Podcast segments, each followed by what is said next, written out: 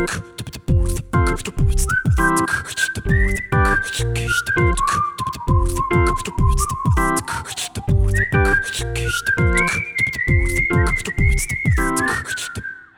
Freunde, das sind wir wieder, euer Airball-Podcast. Heute in leicht abgewandelter äh, ja, Zusammenstellung. Andreas ist wie angekündigt nicht da. Ich habe mir dafür natürlich nur Satz reingeholt.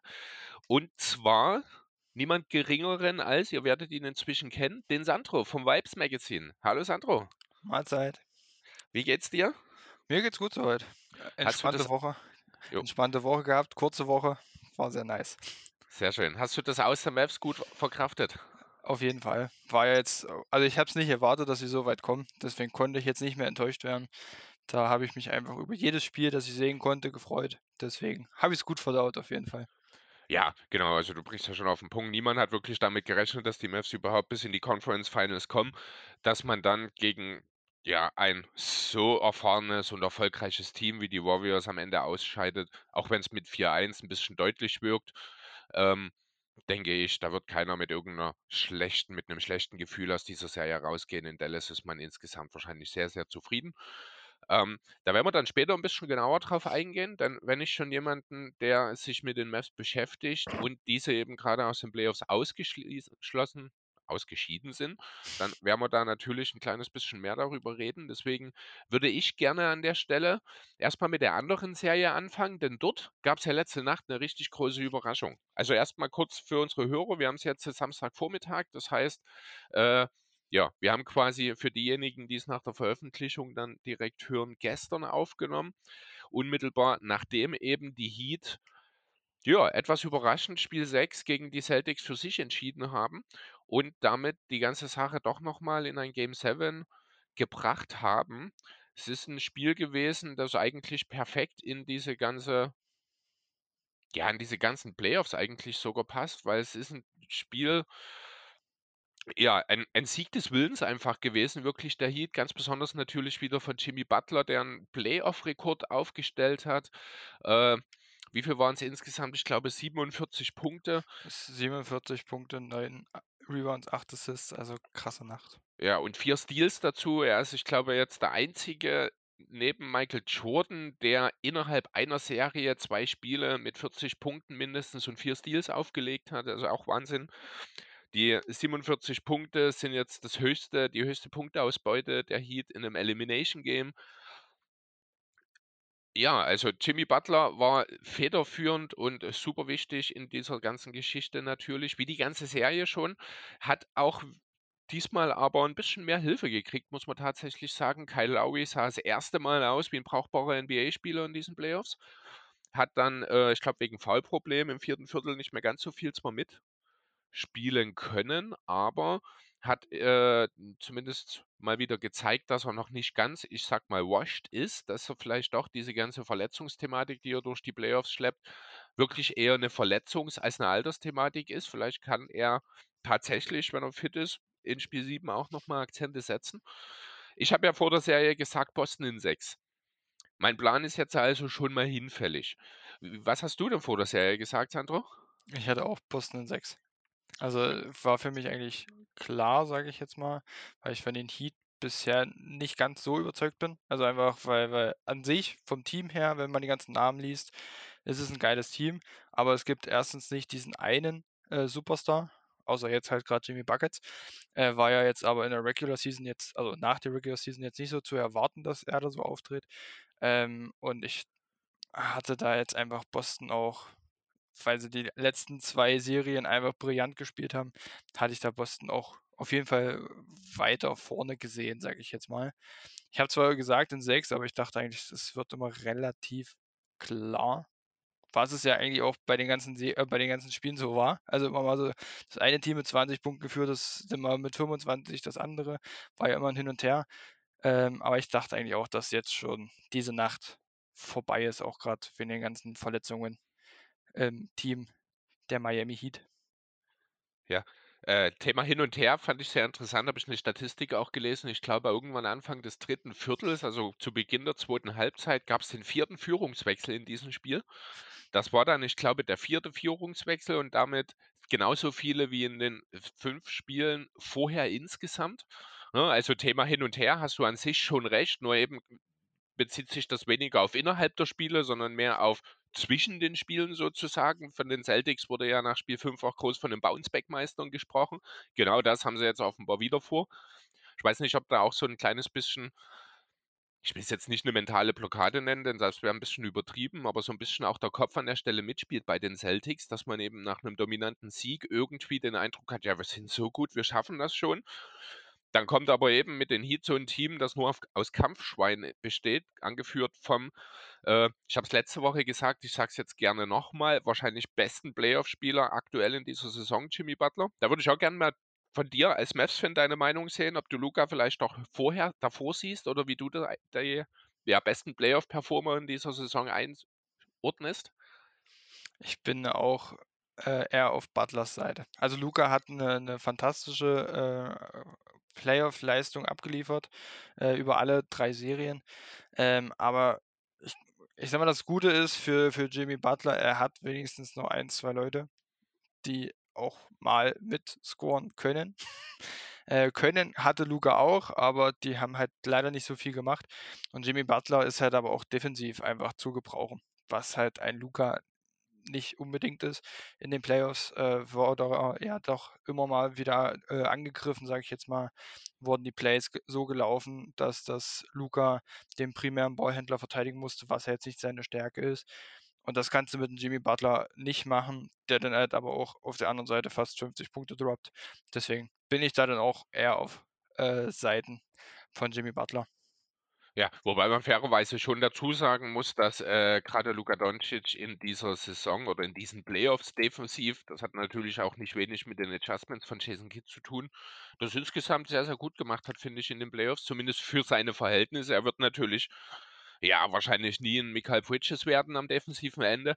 Aber wenn er es zumindest mal schafft, kein Jamal Crawford mehr zu sein, und ich finde, da ist er auf einem sehr, sehr guten Weg, beziehungsweise hat diesen Schritt, finde ich, sogar in diesen Playoffs auch gemacht, ähm, dann ist, ja, dann ist das schon außergewöhnlich, was man dort für einen Spieler in Luka Doncic dann letzten Endes sehen. Ja, die Vergleiche, ähm, es wurden ja einige Vergleiche. Ich glaube, Steve Kerr hat ihn mit Prime James Harden verglichen jetzt diese Woche. Äh, offensiv natürlich, defensiv finde ich, ist Luca tatsächlich schon ein kleines bisschen weiter, als es James Harden in Houston war.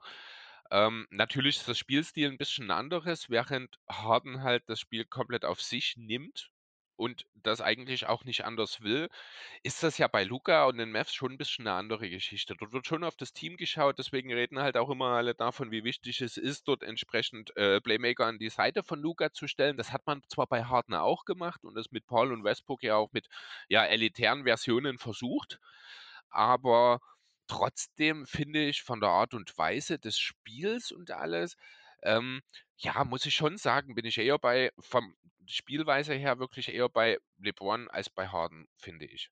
Wenn man sich rein die Offensive anschaut, weil Harden halt wirklich in erster Linie ist dieser Closer, der wirklich auch am besten aus ISO-Plays äh, seine Punkte selber generieren will. Der natürlich auch ein äh, exzellenter Passer ist, ohne Frage. Aber ich glaube, ein erster Schritt, zumindest sagen wir mal, der Prime Harden, von dem äh, Kür eben geredet hat, während Luca schon mehr natürlich aufgrund der brachialen Qualitäten, die er hat, als erste Option und als Finisher agiert, aber ich glaube nicht zwingend immer unbedingt dieses Ziel hat. Abgesehen von dem einen oder anderen Dummstep-Back-Dreier, den er nach wie vor nimmt. Ja gut, die, die darf er sich noch nehmen mit äh, 23. Da darfst du das noch machen. Ja, wenn du insgesamt die Dreier trotzdem so gut triffst, obwohl die so Ja. schwer sind. Ne? Also dort ist er ja auch Harden, finde ich, schon deutlich einen Schritt voraus, wenn man die mal im Alter ins Verhältnis setzt. Was halt auch das Gute bei Luca ist, das hast du jetzt halt öfter auch mal in den Playoffs gesehen, er kann auch mal Offball agieren, was du jetzt bei dem James Harden nicht so oft siehst. Kannst du wahrscheinlich an einer Hand abzählen. Ähm, und das ist halt das Schöne, er kann auch mal einem Spencer Dinwiddie oder einem Jalen Brunson den Ball überlassen und äh, kommt immer über einen Screen angelaufen, hat dann äh, sich ein bisschen Raum geschaffen für einen Dreier. Klar nimmt er sich dann trotzdem einen Dreier, der vielleicht manchmal auch ein bisschen unnötig ist, äh, weil er trotzdem ein bisschen schwer ist, aber er kann auch mal Offball agieren. Und das ist er auf jeden Fall James Harden schon mal voraus. Defensiv finde ich auch, ist er, hat er jetzt auch einen äh, sehr, sehr guten Schritt äh, allgemein in dieser Saison nach vorne gemacht. Ist natürlich immer noch äh, defensiv, ähm, ich will nicht sagen ein Minusspieler, aber ein Angriffspunkt, sage ich jetzt mal, der, der Offensive. Das auf jeden Fall. Das, das hat man jetzt vor allem gegen die Suns am Anfang gesehen. Da haben sie ja wirklich immer Chris Paul auf Luca äh, geschickt äh, nach einem nach einem Pick and Roll. Deswegen. Aber ich denke, er ist da auf jeden Fall auf dem richtigen Wege. Und vielleicht ist er nächstes Jahr der beste Playoff-Spieler. Ja, wer weiß. Vielleicht ist er ja auch nächstes Jahr der MVP. Äh, was er in dieser Saison auf jeden Fall schon mal geworden ist, ist ein weiteres, ein weiteres Mal ein All-NBA-Player. Und zwar, jetzt gucke ich gerade, ja, ein First-Teamer natürlich auch, wenig überraschend. Würde ich gleich mal dann die Gelegenheit nutzen und nochmal auf die All-NBA-Teams eingehen. Also Team 1, also das First-Team, Luca, Devin Booker, Tatum, Janis und Jokic. Da fällt natürlich dem einen oder anderen direkt ein Name ein, der hier fehlt im First-Team. Mir persönlich ging das natürlich auch so. Warum das so ist, haben wir im Vorfeld, ich glaube, schon mal besprochen gehabt. Das war die Sache mit den, ja, mit der Stimmenvergabe. Denn natürlich ist es schwierig, ein All-NBA First-Team zu haben und dort den Zweitplatzierten im MVP-Race nicht dabei zu haben. Zum zweiten Mal in Folge übrigens jetzt. Also ich finde ja sowieso, die NBA könnte da was anpassen. Ähm, ich finde es immer noch blöd, dass sie mit diesen Positionen da so agieren. Zwei Guards, zwei Forwards, zwei Center. Finde ich immer noch kein schönes System. Und das, die Diskussion gibt es halt jedes Jahr, wenn die All-NBA-Teams gewählt werden. Deswegen will ich da jetzt kein zu großes Fass aufmachen. Äh, ich hätte, also ich bin dafür, eigentlich die besten fünf und dann Platz 6 bis 10 und dann 11 bis 15 zu machen, ohne jetzt irgendwie großartig auf die Position äh, zu achten, weil ich sage mal, die spielen doch eh nie zusammen. Also bei einem All-Star-Game ist es was anderes. Da kannst du jetzt nicht mit fünf Centern auftreten. Kannst du schon, Könnte aber auch, ja. Macht man jetzt nicht unbedingt. Ähm, aber ich finde, bei, dem, bei den All-NBA-Teams kannst du halt auch mal auf die Position verzichten, weil die spielen eh nie zusammen. Deswegen äh, finde ich das da ein bisschen Quatsch. Ich hätte äh, einen Joel Embiid, ich glaube, den meintest du, dass der fehlt. äh, ich glaube, ich hätte ihn persönlich unter die besten fünf Spieler auf jeden Fall diese Saison gepackt. Ja, er ist dann folgerichtig im zweiten Team gelandet. Das hat natürlich viel mit der Positionsfrage zu tun, weil halt in Jokic ein äh, anderer Center zum einen jetzt Back-to-Back MVP ist und zum anderen erwartungsgemäß auch einfach mehr Stimmen bekommen hat. Tatsächlich fand ich interessant die Aussagen von Jason Tatum in diesem Zusammenhang, denn er ist wohl so ein bisschen, wie ich finde, und auch wenn man sich die Wahlergebnisse ansieht, der Nutznießer dieser ganzen Thematik, denn er ist ins erste Team reingerutscht. Genauso habe ich sie am Ende auch so ein bisschen prediktet. Ich hatte halt äh, Janis, Jokic und Embiid im Frontcourt sozusagen dann ist es halt jetzt entsprechend Tatum geworden, der reingerutscht ist. Rein stimmtechnisch übrigens hat Embiid mehr First Place Stimmen, 57 zu 49 und in Summe auch ein paar Punkte mehr als Tatum. Also rein theoretisch hätte er äh, da rein gehört, aber da er halt einerseits Punkte als Forward und andererseits als Center bekommen hat und die NBA nicht in der Lage ist, diese zusammenzufügen, muss er sich halt wieder mal mit einem Second Team auseinandersetzen. Ähm, hättest du Luca ins First Team gesteckt? Ja, also äh, ich bin ehrlich, also Luca, Giannis, äh, Jokic und eigentlich Embiid wären meine vier fürs, fürs Team gewesen. Ich hätte halt einen Devin Booker nicht reingepackt. Okay. Äh, bin ich ehrlich, da hätte ich eigentlich schon einen Steph Curry, auch wenn er zwischendurch nicht gut gespielt hat, hätte ich da eigentlich einen Steph Curry reingenommen und halt Tatum mit Embiid eigentlich auch getauscht, sage ich jetzt mal. Äh, so wie sie eigentlich die meisten so gewotet haben, sage ich jetzt mal. Ähm, genau, das wäre eigentlich so, so meins jetzt gewesen. Also wie gesagt, Booker und Tatum gehören für mich eigentlich eher ins Second Team. Okay, interessant. Also ähm, äh, ich, find, bin, ich bin froh, dass du den Namen Steph Curry genannt hast, denn den habe ich ins erste Team gesteckt, anstatt von Luca tatsächlich. Ähm, hat viel damit glaube, zu tun. Ich glaube, ich höre jetzt hier auf. hat halt äh, sehr, sehr viel damit zu tun, wie schlecht, also für seine Verhältnisse natürlich Luca in die Saison gekommen ist, unfit. Das hat äh, auf der anderen Seite ist halt Curry wie ein ja, Feuermelder in die Saison gestartet, hat dieses Niveau dann am Ende natürlich nicht halten können. Fand ich aber insgesamt war er dann doch ein bisschen konstanter als Luca. Deswegen hat, äh, ja, habe ich persönlich Curry am Ende über ihn genommen. Als zweiten Guard Morant sind wir uns wahrscheinlich einig, oder? Ich, also ich bin, ich hätte Luca und äh, Stephen Curry in. Achso, du hast Morant gar nicht in den ersten beiden Teams. Ne, genau. Also, den hätte ich, äh, im Second Team gelassen. Also, mein First Team wäre halt, äh, wirklich gewesen Luka, Steph, äh, Giannis, Embiid, Jokic. so. Das wäre mein mein Team Ach so, gewesen. ja, Also, Morant ist bei mir im 2. Ja, genau, da war ich jetzt grade eigentlich vom 2. Team rede ich. Entschuldigung, das ist nicht so, ganz okay. deutlich ja, genau. Okay. Also, da sind wir uns also einig, Morant im 2. Team. Genau. Genau, du hast dann halt Booker, ich habe äh, ich habe Luka im 2. Team. Äh, DeRozan Embiid natürlich ohne Zweifel dort drin dann gesetzt. Durant und DeRozan schwierig, wenn ich ehrlich sein soll. Also, Durant hat mir einfach so nicht so richtig viele Spiele gemacht, den habe ich ganz rausgelassen. Mhm. Tatsächlich kann man aber natürlich ich habe dafür halt auf der anderen Seite ich hatte LeBron in meinem 3. Team, das ist dann 'ne ähnliche Diskussion. Also, einen von beiden ist vielleicht okay, aber für 'n 2. Team, finde ich, reicht's nicht. Äh, ich habe dann an wen habe ich ah, ich habe genau, ich habe halt dadurch, dass E Embiid im 1. Team ist, habe ich halt an quasi 'nen Senderstelle im 2. Team frei. Da habe ich Karl Anthony Towns drin, der im 3. Team in Mhm. Wirklichkeit gelandet ist. Und ja, wie gesagt, ich habe halt LeBron an der Stelle es ist halt 'n bisschen vor Saisonende gewesen, noch am All-NBA Second, dass der dann ins 3. gelandet ist. Das ist okay, den habe ich vielleicht 'n bisschen hochgesetzt. Ähm, ja, zur Vollständigkeit noch kurz das 3. Team: Chris Paul, Trae Young, LeBron eben, Pascal Siakam und Karl Anthony Towns. Äh, hast du denn einen, wo du sagst: „Oh, da fehlt mir hier total, das ist 'n Snub, der gehört hier rein?“ Nicht unbedingt. Also okay. also, äh, könnte man jetzt zwar 'n paar Spieler nennen, aber irgendwie ist jetzt also, ich bin eigentlich mit der Auswahl von den 15 Spielern eigentlich sehr zufrieden. Okay. Nicht, wen wen wen hättest du da jetzt noch? Also, ich habe tatsächlich über Rudy Gobert nachgedacht für 'n Mhm. 3. Team. Ähm, aber das ist halt, wie gesagt, schwierig dann an dem Punkt, wo du Jokic Jokic und Embiid trennst und in verschiedene Teams steckst, dann ist es schwierig, weil halt Cat den All-NBA-Spot dieses Jahr absolut verdient hat. Gobert wäre wahrscheinlich der Nächste direkt gewesen. Ich hatte damals ihn oder Ayton tatsächlich als All-NBA Third Teamer. Ähm, über wen man nachdenken kann, aber der ist jetzt wahrscheinlich auch der Case im Rahmen der Playoffs 'n bisschen stärker geworden. Was natürlich dafür nicht passt, ist Jimmy Butler. Einfach als bester Spieler des Number One Teams im Osten, das mir hier einfach unterrepräsentiert ist. Ich glaube, das liegt halt, was ich vorhin schon gesagt hatte, an seinen jetzt nicht so wirklich berauschenden, äh, Regular Season, Ja. äh, Leistungen. Also, ja, er ist der beste Spieler des des, äh, besten Teams im Osten gewesen. Ähm, aber man muss ja auch wirklich sagen, die Heat haben als Team agiert, ähm, also, funktioniert, besser gesagt. Und da gab's jetzt nicht diesen einen Spieler. Ich glaube, das war so das das das Problem von Butler. Wäre er jetzt dieser eine Superstar gewesen und die anderen hätten jetzt nicht so krass performt, wäre er wahrscheinlich auch im Second Team oder Third Team noch reingerutscht, sage ich jetzt mal. Äh, aber weil er jetzt wirklich keine so bravouröse Regular Season gespielt hat, ist er da einfach rausgerutscht. Deswegen habe ich ihn jetzt auch nicht irgendwie jetzt dabei als als, äh, Bust.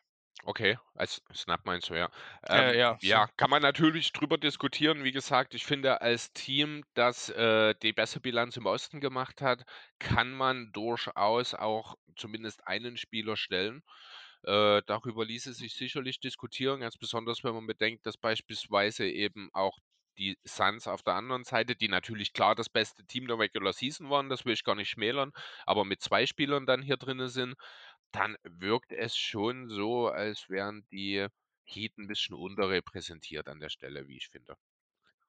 Das muss man ja sowieso sagen. Also, das Ja. das finde ich allgemein, dass dass die Heat für diese Leistungen kaum bis gar keine, äh, Präsenz, sage ich jetzt mal, hatten in, äh also, kein, äh mir fehlt grad das Keine Wort Lobby.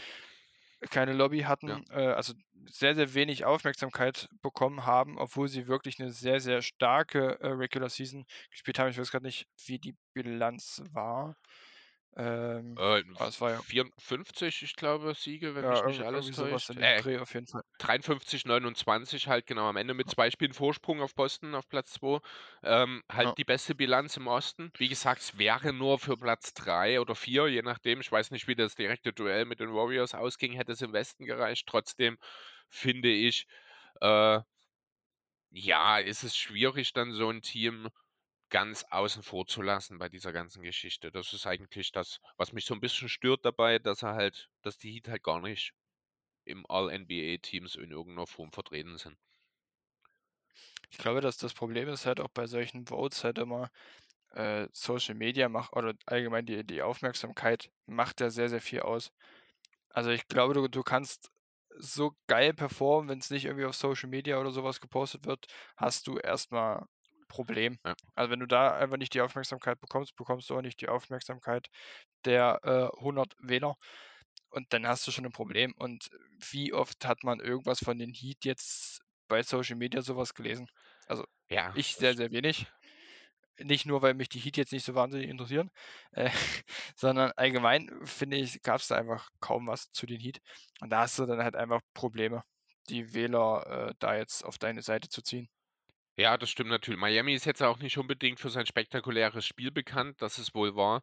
Ähm, das spielt natürlich dann auch seine Rolle. Andererseits war jetzt der Osten in der Spitze aufgrund der vielen Probleme, die dort halt die Teams hatten, auch jetzt nicht wirklich so super stark. Wie gesagt, mit 53 Siegen ist, ich glaube, einer der vier oder fünf schlechtesten Top-Seeds in der Eastern Conference aller Zeiten, rein bilanztechnisch. Also das sagt natürlich auch ein bisschen was aus in diesem Zusammenhang. Ähm, aber ja, am Ende stehen sie jetzt in Game 7 der Conference Finals, deswegen der Erfolg gibt ihnen recht. Äh, wem der Erfolg Erfolg in Anführungsstrichen in Sachen individuellen Awards nicht ganz recht gegeben hat, wie ich persönlich finde. Wir haben es letzte Woche nur am Ende kurz angerissen, da ist mir das gar nicht so richtig deutlich geworden, deswegen wollte ich es heute nochmal mit reinnehmen, sind die All-Rookie-Teams. Ich habe sie nur runtergerasselt letzte Woche, weil wir am Ende der Folge waren. Mir ist dann im Nachgang noch aufgefallen, dass ich doch etwas mehr negativ äh, berührt bin, sage ich mal, von der Tatsache, dass Jalen Queen ins First Team gewählt wurde anstatt Josh Giddey, als mir das letzte Woche noch bewusst war. Wen hättest du denn von den beiden lieber im First Team gesehen? Also, ich bin da beide, ich hätte auch Giddey. Also, ich ich finde ihn an als Spieler an sich besser in einem schlechteren Team. Und ich glaube, das war so auch das das, ähm, Problem, sage ich jetzt mal, äh, was er halt hatte. Er war in einem schlechteren Team. Hat zwar an sich 'ne bessere Bilanz, aber ich fand jetzt einfach das das gesamte Team der Thunder schlechter als das der Rockets. Ähm, und ich glaube, dass das war so 'n bisschen das Problem von Giddey. Also, ich hätte ihn rein spielerisch gesehen auch vor Jalen Green gestellt. Ja, ich finde, äh, es gibt, äh, 2 ein, 2 Sachen, mit denen man das ganz gut verargumentieren kann. Punkt 1 ist die Tatsache, dass Josh Giddey am Ende der Saison nicht mehr gespielt hat, weil die Thunder einfach mit ihm zu gut waren. Das spricht definitiv für die Qualität eines Rookies, denn so normalerweise sind das die Spiele, wenn man dann entscheidet, so wir haben jetzt keine Ambitionen mehr, wir wollen hoch picken, wir lassen jetzt unsere Jugend raus und lassen die sich austoben, weil die machen Fehler und die sorgen schon für Niederlagen so ungefähr jetzt so zum Ende der Saison noch. Mit Giddey war das eben nicht der Fall. Er hat das Team durchaus deutlich besser gemacht, hat entsprechend dann ja, aussetzen müssen, damit die Thunder nicht zu viele Spiele gewinnen. Er war da natürlich nicht der Einzige. Shea und Ludort und Co. haben natürlich dort genauso auch ihre Pausen bekommen. Aber ein Jalen Queen beispielsweise nicht. Und die Rockets haben trotzdem am Ende die schlechteste Bilanz der Saison hingelegt. Von daher, das ist ein Punkt, wo ich sage, der spricht eigentlich deutlich für GD. Und einer, der noch viel deutlicher für GD spricht, ist, äh, sind die äh, Rookie of the Month Awards. Die sind nämlich 4 zu 1 für GD ausgegangen. Warum? Weil GD vier Monate gespielt hat. Den einen Award, den äh, Jalen Queen gewonnen hat, ist in dem Monat passiert, in dem Josh Giddey, ich weiß gar nicht, ob er überhaupt ein Spiel gemacht hat in dieser Zeitraum. Also das direkte Duellgefühl, sag ich mal, geht doch ganz klar an Josh Giddey in diesem Kontext. Deswegen, ähm, das wollte ich nicht einfach so stehen lassen, da muss ich nochmal drauf. Die anderen Picks, die sind alle soweit okay. Ich denke, über Kate, über Wagner, Barnes und Mobley im First Team müssen wir nicht reden, diese vier. Beziehungsweise, man kann ja eigentlich sagen, diese zwei und die anderen zwei, in Kate und Wagner, ähm, die sind völlig uneingeschränkt dort, ganz klar im Team 1. Danach aber kann es für mich eigentlich nur über Josh Giddey gehen. Also, ich bin wieder völlig bei dir. Ich habe jetzt wenig, äh, Houston und OKC dieses Jahr geguckt, weil's ja halt auch? auch wirklich nicht ja, richtig, wozu auch. Äh, aber wenn ich Giddey gesehen habe, dachte ich mir jedes Mal so: „Okay, der hat Potenzial, der ist geil.“ Also, Ja. der der hat Spaß gemacht. Der war einer der Gründe, warum ich den doch ab und zu mal eingeschaltet habe bei den Thunder. Ähm, und ich war auch so 'n bisschen enttäuscht vielleicht von Jalen Green, weil er halt mit solchen Vorschusslorbeeren in die Liga gekommen ist letztes Jahr. Da dachte ich: „Okay, geil.“ Ähm, da habe ich mich auch so mitreißen lassen, sage ich jetzt mal, von den ganzen Kommentaren letztes äh, also vor vor der Draft letztes Jahr, ähm, wo sie ihn da so in 'n Himmel gehoben haben, dass er jetzt Houston voranbringt und so weiter und so fort. Und da war ich einfach enttäuscht von äh, von Jalen Green und sehr, sehr überrascht von Josh Giddey. Deswegen also ich hätten hätte auch Giddey auf jeden Fall ins First Team gepackt. Ja, gut, man muss natürlich sehen, Queen kam als, äh, Typ reiner Scorer mehr oder weniger in der in die Liga. Die haben als Rookie meistens immer erst mal 'n bisschen Probleme damit, zum einen ihre Effizienz anzupassen, zum anderen dann auch mit ihrer Art des Spiels dem Team sofort weiterzuhelfen. Von daher, ich war jetzt nicht so überrascht, dass Queen 'n bisschen länger gebraucht hat, um in die Saison zu kommen. Ich glaube, mein Rookie of the Year Kandidat ist er trotzdem vor der Saison gewesen, das weiß ich grad gar nicht mehr genau. Ähm ja, am Ende war er doch 'n bisschen enttäuschend, wie viel das mit den Rockets zu tun hat, wie viel mit ihm selbst. Das sei an der Stelle mal hin dahingestellt, denn das Team ist natürlich sehr jung. Das Team ist, äh, ja auch wirklich noch nicht sehr erwachsen, wenn man da an Spieler wie Kevin Porter Jr. oder eben auch teilweise Jalen Green selbst, der ja auch hier und da mal 'n bisschen, ja, neben dem Court für Aufsehen gesorgt hat. Von daher, ja, zumindest ein fragwürdiger Pick. Aber, ähm, lass uns doch für den Moment erst mal noch mal 'n bisschen auf die Celtics Heat-Serie zurückkommen. Denn als ich gestern meine Vorbereitung für heute gemacht habe, war ich mir eigentlich auch fast genauso sicher wie Draymond Green, die Celtics werden in die Playoffs, also in die Finals einziehen. Ähm, Udonis Haslem und Co. haben sich dann in der Folge bei Draymond Green ge bedankt, denn der hat sehr deutlich gesagt: „Äh, ich sage euch nicht, wen ich gerne als Gegner hätte, sondern wen wir als Gegner bekommen werden, nämlich die Boston Celtics.“ Die Heat in äh, angeführt von natürlich Jimmy Butler, hatten dann doch andere Pläne, äh, und haben jetzt Game 6 entsprechend noch mal genutzt, um das Spiel auszugleichen. Ja, was ist aufgefallen dabei, ist erst mal, Jimmy Butler hat endlich wieder offensive Hilfe bekommen. Das ist das, was, äh, ich ja schon die ganze Serie schon am Anfang gesagt habe, der Erfolg der Heat steht und fällt, habe ich gesagt, mit Bam Adebayo. Das ist tatsächlich in einem Spiel genauso eingeschlagen. Ähm, das war, ich glaube, sogar das Spiel, wo Butler gefehlt hat oder nicht viel gespielt hatte. Ich weiß es gar nicht mehr genau grade. Jedenfalls, ähm, ist ansonsten von Bam, muss man ganz deutlich sagen, offensiv nicht viel gekommen. Das war jetzt ja auch im letzten Spiel wieder der Fall. Dafür hat er defensiv das Ganze zusammengehalten. Und wie gesagt, es gab eben Hilfe von den anderen. So hat beispielsweise Max Strus nach, ich glaube, 18 Fahrkarten oder so was in Folge von draußen endlich mal wieder 'n paar Dreier getroffen, 2 wichtige in Folge dort, äh, Anfang der 2. Hälfte, ich glaube. Ähm, Kyle Lowry hat mit 18 Punkten das gefühlt beste Playoff-Spiel gemacht seit dem Raptors-Titelrun. Wahrscheinlich nicht mal gefühlt, wahrscheinlich ist es wirklich so. Ist wahrscheinlich wirklich Ja, so, ja. ähm, Oladipo hat noch 9 Punkte von der Bank beigesteuert. PJ Tucker hat seine offenen Würfe getroffen. Das, äh, ist auch immer so 'ne Sache. Tucker kann an 'nem guten Tag auch mal für 15 Punkte da sein, wenn er eigentlich auch 'n super weiches Handgelenk hat. Grade so seine komischen, äh, wirklich manchmal seltsam anzusehenden Floater da, nachdem er die 2 Schritte reingeht und dann am Zonenrand diesen diesen Floater los wird. Das sieht immer so komisch aus, aber der ist eigentlich sehr, sehr effizient. Und ja, das hat halt jetzt hier alles geklappt, dass Boston dazu weiterhin so 'n bisschen slop ja, was heißt sloppy ist mit den Ballverlusten. Ähm, natürlich haben die Heat dort auch extrem, grade in der Hälft in zur 2. Hälfte jetzt, äh, von Game 6 noch mal extrem aufgebaut und, äh, ja, auch die Defense 'n bisschen angepasst. So konnten eben 'n Brown und 'n Tatum wirklich sehr, sehr gut eingegrenzt werden. Die haben 6 Turnover in der 2. Hälfte gespielt, wurden gezwungen, von den Heat die Bälle aus der Hand zu nehmen, also halt die Mitspieler einzusetzen. Das Vertrauen hat man in Boston zwar in den letzten Monaten in diesem Zusammenhang gewonnen. Ja, nur der Erfolg ist 'n bisschen ausgeblieben in diesem Fall. 11 von 33 Dreier in dem Zusammenhang. Marcus Smart 1 von 9.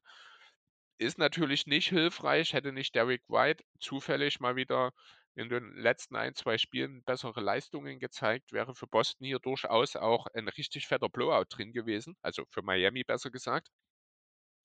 Ähm, Al Horford hat sein schlechtestes Spiel der Serie gemacht oder der ganzen Playoffs, wahrscheinlich sogar seines ganzen Rentnerdaseins. Hm. Ne, hat nur 1 Field Goal gemacht, hat, äh, defensiv auch echt Probleme gehabt. Der konnte gegen Butler ganz, ganz wenig ausrichten. Ähm gut, das ging jedem so, das muss man auch dazu sagen. Aber ähm, was mich halt am meisten wirklich überrascht hat, die Heat wirkten nach Spiel 5 so wahnsinnig fertig. Also ich bin mir auch jetzt noch sicher, Butler schleppt sich mit irgendwas rum, der ist nicht hundertprozentig fit, der hat irgendwie eine kleine Verletzung, die er mit sich rumschleppt. Das wurde auch in den letzten Tagen so ein bisschen thematisiert. Tyler Hivo fehlt seit ein paar Spielen komplett. Das heißt, eigentlich gibt es in Miami Gut, jetzt ist Kailovi zum Glück im richtigen Moment wieder brauchbar geworden, denn ansonsten gibt es keine Playmaker oder was heißt Playmaker, gibt es ohnehin. So richtig reiner Playmaker ist eigentlich eh nur Kailaui. Aber ein Butler, ein Hivo, das sind zumindest Initiator, die äh, Würfe kreieren können für sich, für ihre Mitspieler. Hivo fehlt nun seit einigen Spielen komplett. Butler muss fast alles alleine schultern. Also diese, diese Last, die er trägt, ich glaube, also in diesem Run, ich glaube, das hat auch 'n LeBron James vielleicht in seinem ersten Playoff-Run mal für die Cavs schultern müssen, aber offensiv, ich glaube, hat es schon sehr, sehr lange niemanden mehr gegeben, der ein ganzes Team so sehr alleine tragen musste, wie es Butler mit diesem Heat aktuell macht, die ja und das ist ein Thema, das ist schon in der Regular Season bekannt gewesen, die auch einfach ein richtig, richtig schlechtes Halbfeldteam sind. Einfach aus genau den Gründen, die ich gerade erläutert habe. Also ich bin, bin äh, auch, also ich, ich weiß nicht ganz genau, wer sich dieses Team so zusammengestellt hat, Pat äh, Riley. weil du hast wirklich sehr, ja, aber mit, welch, äh, mit welchem Alkoholeinfluss? Ähm, keine Ahnung, also ich, ich weiß auch nicht, dass das Team hört sich erstmal nicht schlecht an. Aber Kyle Lowry, der ist 36, 37, also jetzt auch nicht mehr der Jüngste. Ähm, den kannst du nicht alleine die Verantwortung geben, dass er der alleinige Playmaker ist. So, und er ist ja wirklich komplett alleine. Er hat jetzt nicht mal noch einen zweiten, weil Harrow, selbst da, wo er gespielt hat, jetzt auch einfach schlecht. Äh, jetzt in, in dieser Serie hat er zwar zwölf Punkte aufgelegt, hat aber nur 7% seiner Dreier getroffen, beispielsweise, äh, was ja dann eigentlich sein ganzes Spiel wegnimmt, äh, um es mal so blöd zu sagen. Ähm, deswegen, ich, ich weiß auch nicht. Ähm, das ist, glaube ich, das, das Problem, was ich jetzt, also ich tippe, ich, ich hau jetzt einfach mal raus, ähm, ich tippe weiterhin auf Boston, dass die in Miami dann Game 7 gewinnen werden. Einfach weil Jimmy Butler anscheinend wirklich irgendwas mitschleppt und ich glaube, irgendwann sagt denn der Körper, ich kann nicht mehr. Und ich glaube, das ist das Problem. Ich, ich sehe es auch nicht, dass Kyle Lowry jetzt nochmal so ein gutes Spiel äh, macht. Also ich glaube nicht, dass er zwei so starke Spiele hintereinander macht. Auch wenn er jetzt vielleicht ein bisschen äh, angefesselt ist, sage ich jetzt mal. Ähm, aber ich sehe es nicht, dass er da jetzt auf einmal zwei, drei richtig, richtig gute Spiele raushaut. Äh, ich bin von, von Bam Adebayo jetzt auch nicht wirklich krass überzeugt. Die ganzen Playoffs schon. Also ich finde, der äh, spielt auch komplett äh, unter seinen, seinen Erwartungen und seinen Leistungen. Und dann halt einfach allgemein ist das, das Heat-Team, diese ganzen Hoch und Runter, also die, die Konstanz fehlt einfach komplett. Und das ist halt, ist auch bei Boston das Problem, dass die Konstanz fehlt. Das muss man mal so sagen. Ähm, aber ich glaube, dass die Celtics da halt einfach auch offensiv mehr Power haben. Also bei den Heat sind es gerade mal drei Leute mit über zehn Punkten. Davon ist einer Harrow, der, wie du schon gesagt hast, äh, einige Spiele schon fehlt und wahrscheinlich auch in Game 7 fehlen wird, wenn ich es heute Morgen richtig gelesen habe. Bei den Celtics sind es äh, sechs Leute. Oder fünf. Warte. Sechs Leute. Sind sechs Leute, die mindestens zehn Punkte scoren. Jetzt in dieser Serie. Äh, und, und da siehst du halt einfach, wenn jetzt mal ein Tatum oder ein Brown einen schlechten Tag haben, gibt es immer noch vier, fünf andere Leute, die da mitscoren können. Und deswegen, Hofford hat jetzt mal ein Off, äh, eine Off-Night gehabt, hat mich jetzt auch wirklich diese Nacht enttäuscht, sage ich jetzt mal. Ich habe mir da ein bisschen mehr erwartet, weil ich dachte, na gut, die wollen jetzt den Sack zumachen. Aber meine Güte, der ist jetzt auch schon, keine Ahnung, 36. Oder ich glaube, der so. wird sogar 37 jetzt demnächst, wenn mich nicht alles täuscht. Ja, okay, siehst du. Äh, und äh, ist jetzt auch, also Kyle Lowry ist auch 36, 37, ist jetzt auch nicht mehr der Jüngste, aber Horford hat ja doch nochmal einen anderen Körperbau, alles drum und dran. Äh, sein, sein Spielsystem, also seine Spielweise ist doch nochmal etwas für den Körper belastender. Da darfst du dann auch mal, äh, wenn du solche krassen äh, Playoffs bis jetzt abgeliefert hast, darfst du auch einmal ein schlechtes Spiel ja. machen. Also 36 wird er am 3.6., nicht 37, er ist aktuell noch 35, aber das ja. auch nur noch eine Woche lang. Genau. Also ist er erst Also er Frührentner. genau, Frührentner sozusagen. Ähm, ja, du hast so ein paar Punkte angesprochen. Thema Konstanz ist natürlich ein Thema, wo die Celtics grundsätzlich deutliche Vorteile haben sollten, einfach weil sie mehr offensive Waffen haben, wie du schon sagst. Selbst wenn mal äh, ja, wie eben ein Horford jetzt ein schlechtes Spiel macht oder auch die beiden Jays, Jalen Brown und Jason Tatum in der zweiten Hälfte nicht so richtig funktionieren, dann ist dann eben in diesem Fall ist es ein Derrick White gewesen, der die Hilfe bringt, ein Robert Williams, der mit ein paar Punkten äh, in Korbnähe zwischendurch mal einen kleinen Lauf initiiert hat, sodass die Celtics aber eben auch immer in Schlagdistanz waren. Und das auch, obwohl eben auch bei Ihnen durchaus die eine oder andere kleine Problematik mit besteht. Marcus Smart zum Beispiel, der schleppt sich so ein bisschen auch durch die Playoffs.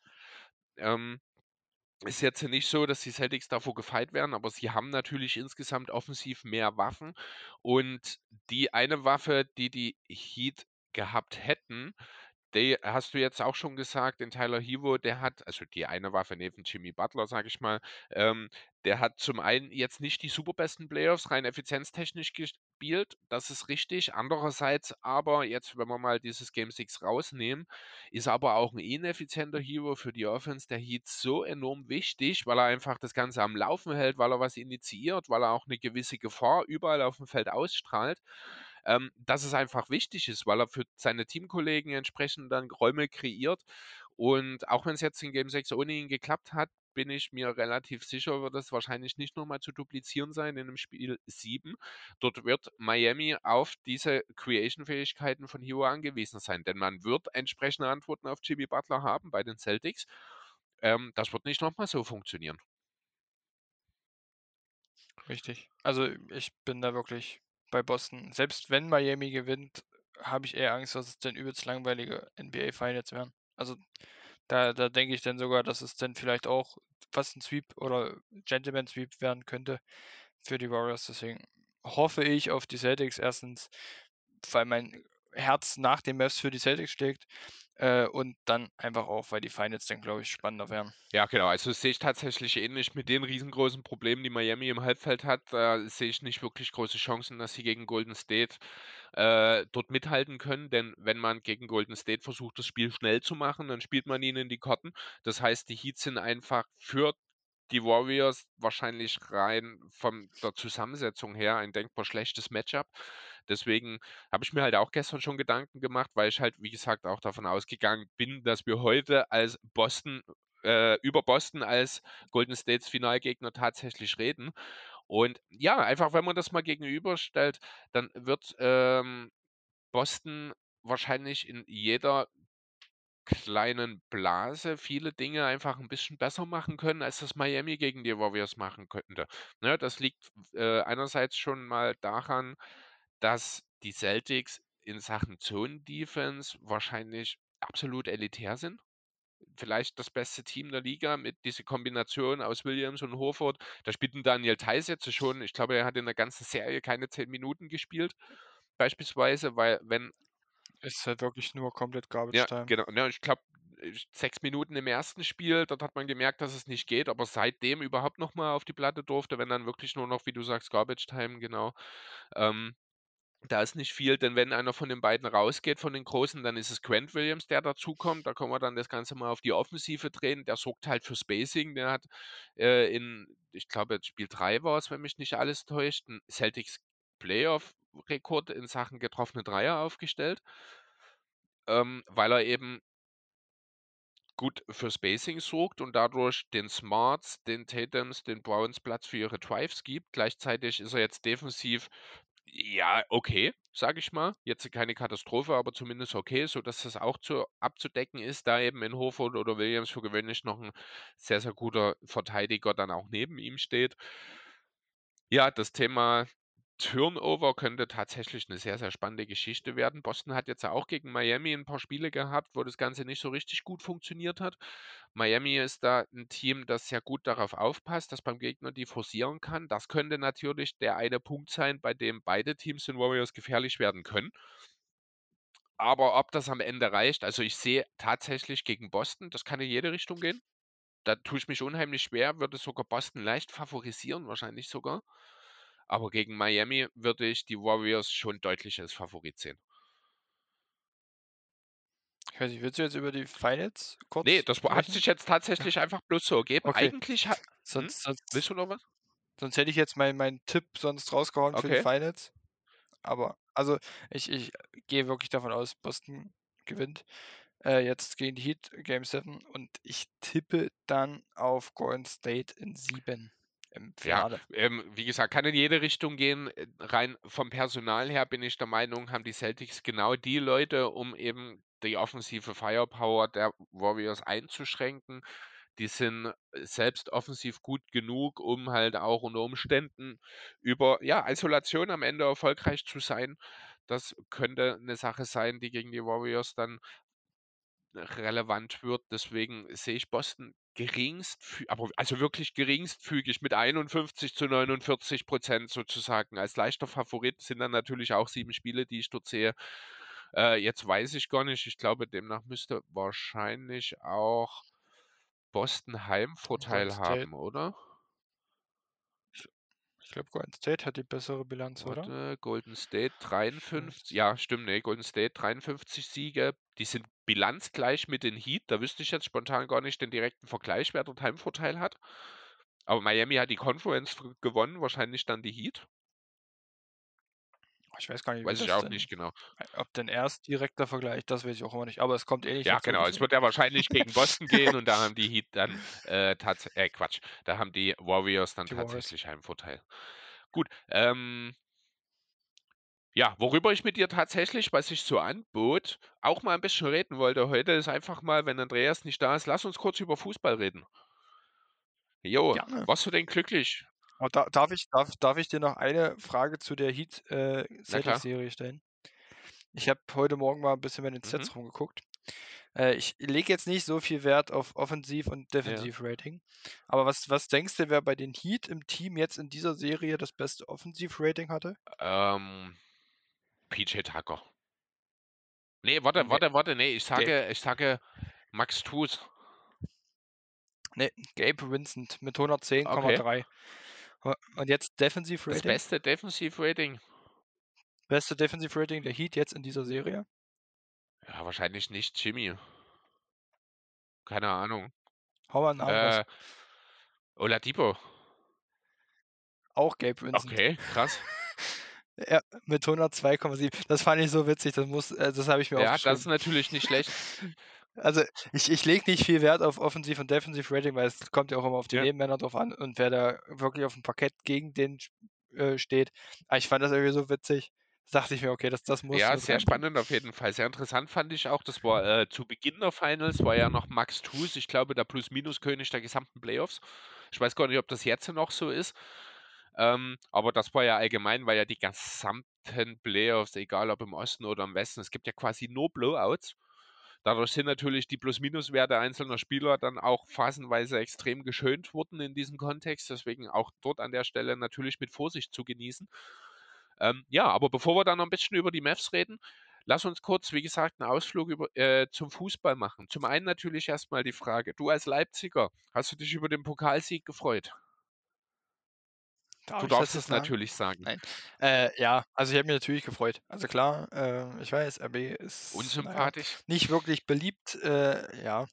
Na ja, aber als als Leipziger habe ich mich auf jeden Fall gefreut. Ich will jetzt auch nicht sagen, ich bin bin Leipzig-Fan, aber ich bin halt RB, äh, Mhm. sagen wir's mal so. Ich wohne hier, äh, habe f ich bin ja Physiotherapeut, ich habe viele Patienten, äh, die RB-Fans sind. 'Ne Kollegin von mir, da wird man dann automatisch so 'n bisschen da mit reingeschoben. BVB ist bei mir immer noch an 1. Stelle. Deswegen habe ich klar, dich das auch gerne hier. ändern. Ja.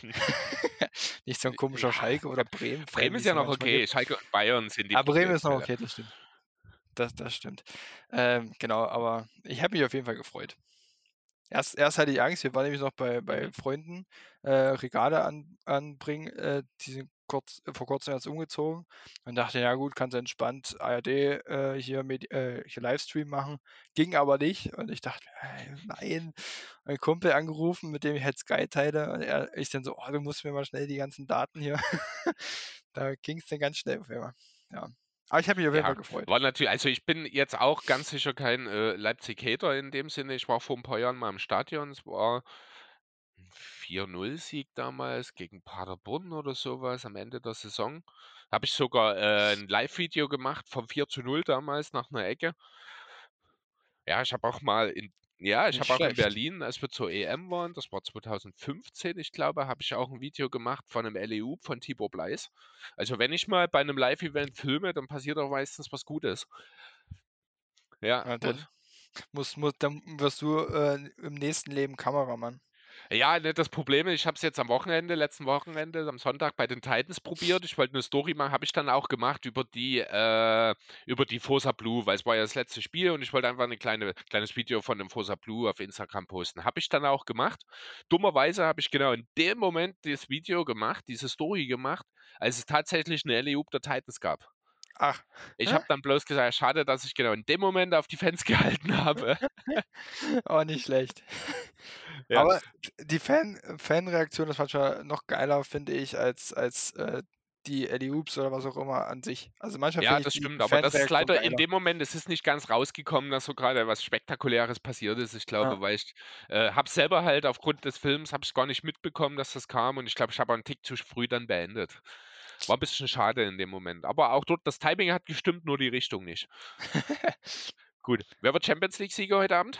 Liverpool. Ja, logisch, Safe. oder? Also ich, ich bin, bin Liverpool-Fan, deswegen muss, muss es Liverpool werden. Was, was tippst du? Ah, ist super schwierig. Also wenn man sich so die äh, bisherigen Champions League-Saisonverläufe anschaut, dann tippe ich eigentlich darauf, dass Liverpool zur Halbzeit 2-0 führt, Real bis zum Ende den Ausgleich macht, kurz vor Schluss in Führung geht, nur um dann irg irgendeine dumme Idee nach einem 3-3 von Liverpool zu kassieren und das Ganze im Elfmeterschießen ausgeht. Keine Ahnung.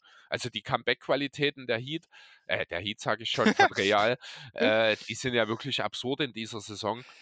Deswegen unheimlich schwierig, mich dort auf irgendwas einzulassen, weil es kann alles passieren. Es ist halt das Finale der Champions League. Liverpool hat natürlich dort diese unglückliche Niederlage, die ja auch mit dieser Salah-Verletzung in Zusammenhang ist von vor drei oder vier Jahren. Also die werden mit einer gewissen ja, Motivation auf jeden Fall antreten. Real als Rekord-Champions League-Sieger wird ohnehin gefährlich werden, auch wenn die ja neben dem Platz einiges einstecken mussten zuletzt. Ich sag nur Kylian Mbappe oder Mbappé, oh ja, wie auch immer. Mbappé. Wie hast du das denn wahrgenommen? Mir war es eigentlich relativ. Also bin ich ehrlich, äh, Mbappé hat sich bei mir jetzt diese Saison ein bisschen unsympathisch gemacht. Äh, Paris ebenso. Äh, eigentlich hätte ich mich gefreut, wenn es real wird, bin ich ehrlich. Ähm, weil er sich dann vielleicht wieder etwas sympathischer gemacht hätte. Äh, pf, mir war das aber relativ egal, beziehungsweise war es mir auch relativ klar, dass er eigentlich bei Paris eher bleibt. Dass er da erstmal ein bisschen stunk macht, um noch ein paar Millionchen rauszuholen. Und dann bleibt er sowieso. Ich habe jetzt gehört, ähm, dass ähm, in seinem, also dass irgendwie eine, eine Aufgabe, sage ich jetzt mal, ist jetzt ähm, von dem GM, sage ich jetzt mal, äh, von Paris, keine Ahnung, wie der heißt, äh, äh, Usman Dembele zu holen. Ähm, Dass das steht irgendwie oder ist irgendwie mit in dem Vertrag, dass das äh, Dembele jetzt nach Paris kommen soll. Das möchte Mbappé so, sonst könnte es irgendwie noch was an, äh, könnte noch was passieren. Ja, also zum einen hat Dembélé diese Woche wohl dem FC Barcelona deutlich mitgeteilt, dass er seinen Vertrag nicht verlängern möchte, dass er im Sommer gehen will. Zum anderen, ja, war wohl Teil dieser Vertragsverlängerung einfach in dem Versuch, Mbappé zu halten von Seiten der äh, PSGs, dass man ihn einfach mit so viel Macht ausgestattet hat, wie es nur in irgendeiner Form möglich ist. Er soll Entscheidungen mittreffen können in Sachen neue Trainer, in Sachen neue Spieler, in Sachen Personal. Also er muss auch federführend dafür verantwortlich sein, dass eben hier wie heißt er, Leonardo, ich glaube, der, der Manager von PSG jetzt direkt dann nach seiner Entscheidung entlassen wurde, sozusagen. Dembélé und er sind gute Freunde, sind halt beides Franzosen und ich glaube, er hat ja auch so Mbappé äh, so ein bisschen gesagt, er fühlte sich noch nicht bereit, sein Land zu verlassen. Er äh, ist Franzose, er ist wohl auch, ich glaube, in Paris aufgewachsen, wenn mich nicht alles täuscht, das weiß ich nicht genau. Das weiß ich auch nicht, ne? Ähm, genau, also das hat er wohl, das war wohl so ein Teil, der großen Einfluss hatte. Angeblich hat sogar Präsident Macron positiv in diese Richtung auf den, Fran äh, auf den Fußballer eingewirkt. Ja, und ähm, genau, und jetzt ist es wohl so, man hat sich wohl auch geeinigt, wenn ein Angebot kommt, darf Neymar auch gehen. Das Das Angebot ja, das Angebot wird nicht kommen. Also, es wird Ne. genau ein Angebot geben und das wird von Newcastle sein. Oder von Fürth. Oder von Fürth, aber Fürth hat nicht die finanziellen Mittel, Newcastle schon. Ähm, genau, und das wird er sich natürlich nicht antun. Also, Neymar wird in Frankreich bleiben, wird bei Paris bleiben, aber Dembélé wird höchstwahrscheinlich dazukommen. Und dann bin ich Und gespannt. ja. Neymar, Messi, Mbappé und Dembélé. Keine Ahnung, wie die das machen wollen.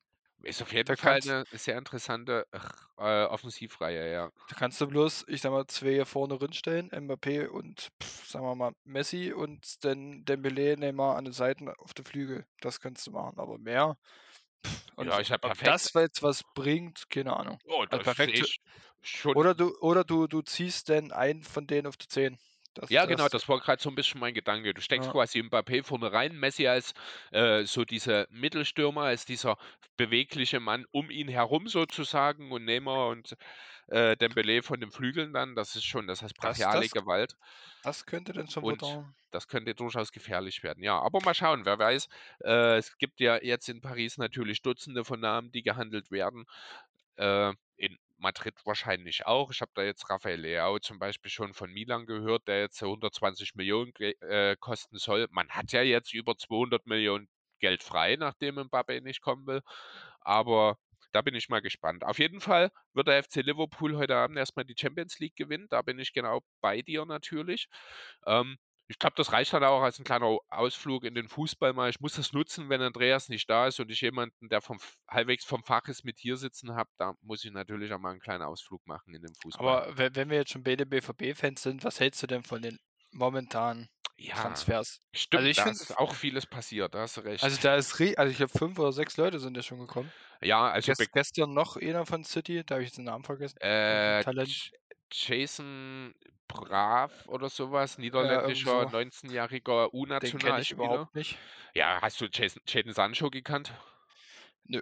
Ja, genau, also Ne, heißt aber ich ich meine, da da zu dem kann ich jetzt nichts sagen, aber ich bin mit Adeyemi auf jeden Fall sehr zufrieden. Ja, Adeyemi, Schlotterbeck, Süle, äh, da müssen wir natürlich nicht drüber reden. Dann ist jetzt, äh, gestern, vorgestern ist noch, ähm, ein 2. Torhüter, Alexander Meyer von Regensburg, Ja, ich glaube, gekommen. Es soll noch 'n Stürmer kommen. Ich ich hoffe ja, ich habe ja schon gehört hier Seb Sebastian v genau. von von Ajax, das wäre geil. Das Da hätte bin was, ich äh, ja. also, ich ich ich mag den irgendwie schon, seitdem er damals in Frankfurt war und und verfolge den immer noch so 'n bisschen. Das das wäre schon geil. Vor allem kostet der nur 30.000.000, Ja, was ja genau. jetzt eigentlich für so 'n Spieler, ich sage mal, billig ist. Also, ich ich Wenn er das dann das bringen kann, natürlich. Er ist halt Ja. auch vorher schon mal zwischendurch, ich glaube, bei West Ham oder so was gescheitert. Deswegen ist er ja bei Ajax gelandet. Dort hat er natürlich jetzt alles kurz und klein geschossen, ne? Also, 'n Versuch ist es auf jeden Fall wert. Man hat ja auch noch Moukoko, der wohl jetzt unter Terzic wieder sehr, sehr positiv der ganzen Geschichte gegenübersteht und jetzt auch seine potenziellen Wechselgedanken, wenn auch wahrscheinlich erst mal nur per Leihe wieder ad acta gelegt hat, weil er seinen Durchbruch ja quasi unter Terzic damals in diesem halben Jahr geschafft hat.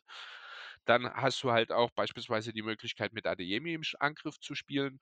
Ähm, da sind natürlich viele Möglichkeiten. Ich habe jetzt den Namen, ich weiß gar nicht, heißt er David oder Patrick? Ich glaube, David Raum von Hoffenheim gelesen als Linksverteidiger. Hm, Das ist die. Position, die Das unbedingt das geil. besetzt werden muss.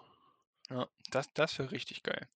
Ja gut, Aber das aber haben ich wir bin da halt halt auch immer mhm. ah, das das jetzt sagst du dann dann wird immer wieder gesagt: „Äh, Dortmund kauft die Liga leer.“ Äh, ja, das das ist dann immer so, dass das, was was mich denn am meisten nervt. Am aber ich sage Quatsch. mal Das ist das ja, Normalste richtig. der Welt. Ein junger, talentierter Spieler, der bei keinem Top-Team spielt, der wechselt früher oder später zu 'nem Top-Team. Was sind denn die Ja. Top-Teams in der Bundesliga? Das sind Dortmund und Bayern und danach ist erst mal lange nix. Dann kommen Leipzig, Leverkusen, die sind aber nicht konstant genug, um dauerhaft dort oben mitzuspielen. Also, ist hast du eigentlich nur diese Konsequenz dann irgendwann entweder nach Dortmund, nach München oder ins Ausland zu gehen.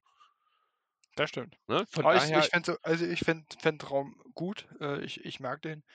Deswegen aber erst mal noch 'n vernünf also, was heißt vernünftigen Stürmer? Adeyemi ist vernünftig, aber vielleicht dann noch 'n erfahreneren, wie Ja, jetzt auch beispielsweise Haller. Also, ich wie gesagt, ich ich würde so richtig ich würde 'ne Party schmeißen, wenn der kommt. Ja, vor allem Das halt das auch wäre geil. wirklich jemanden, der in seiner, äh, Stellenbeschreibung wirklich das Wort Stürmer drin hat. Das ist Ja. halt das. Adeyemi ist halt schon auch 'n Stürmer, aber jetzt nicht dieser klassische klassische Strafraumstürmer, sondern halt auch jemand, wie wir eigentlich schon viele, viele im Team haben oder hatten, die halt über ihr Tempo, über ihre Technik kommen, der aber auch einen guten Zug zum Tor hat, das darf man nicht unterschätzen.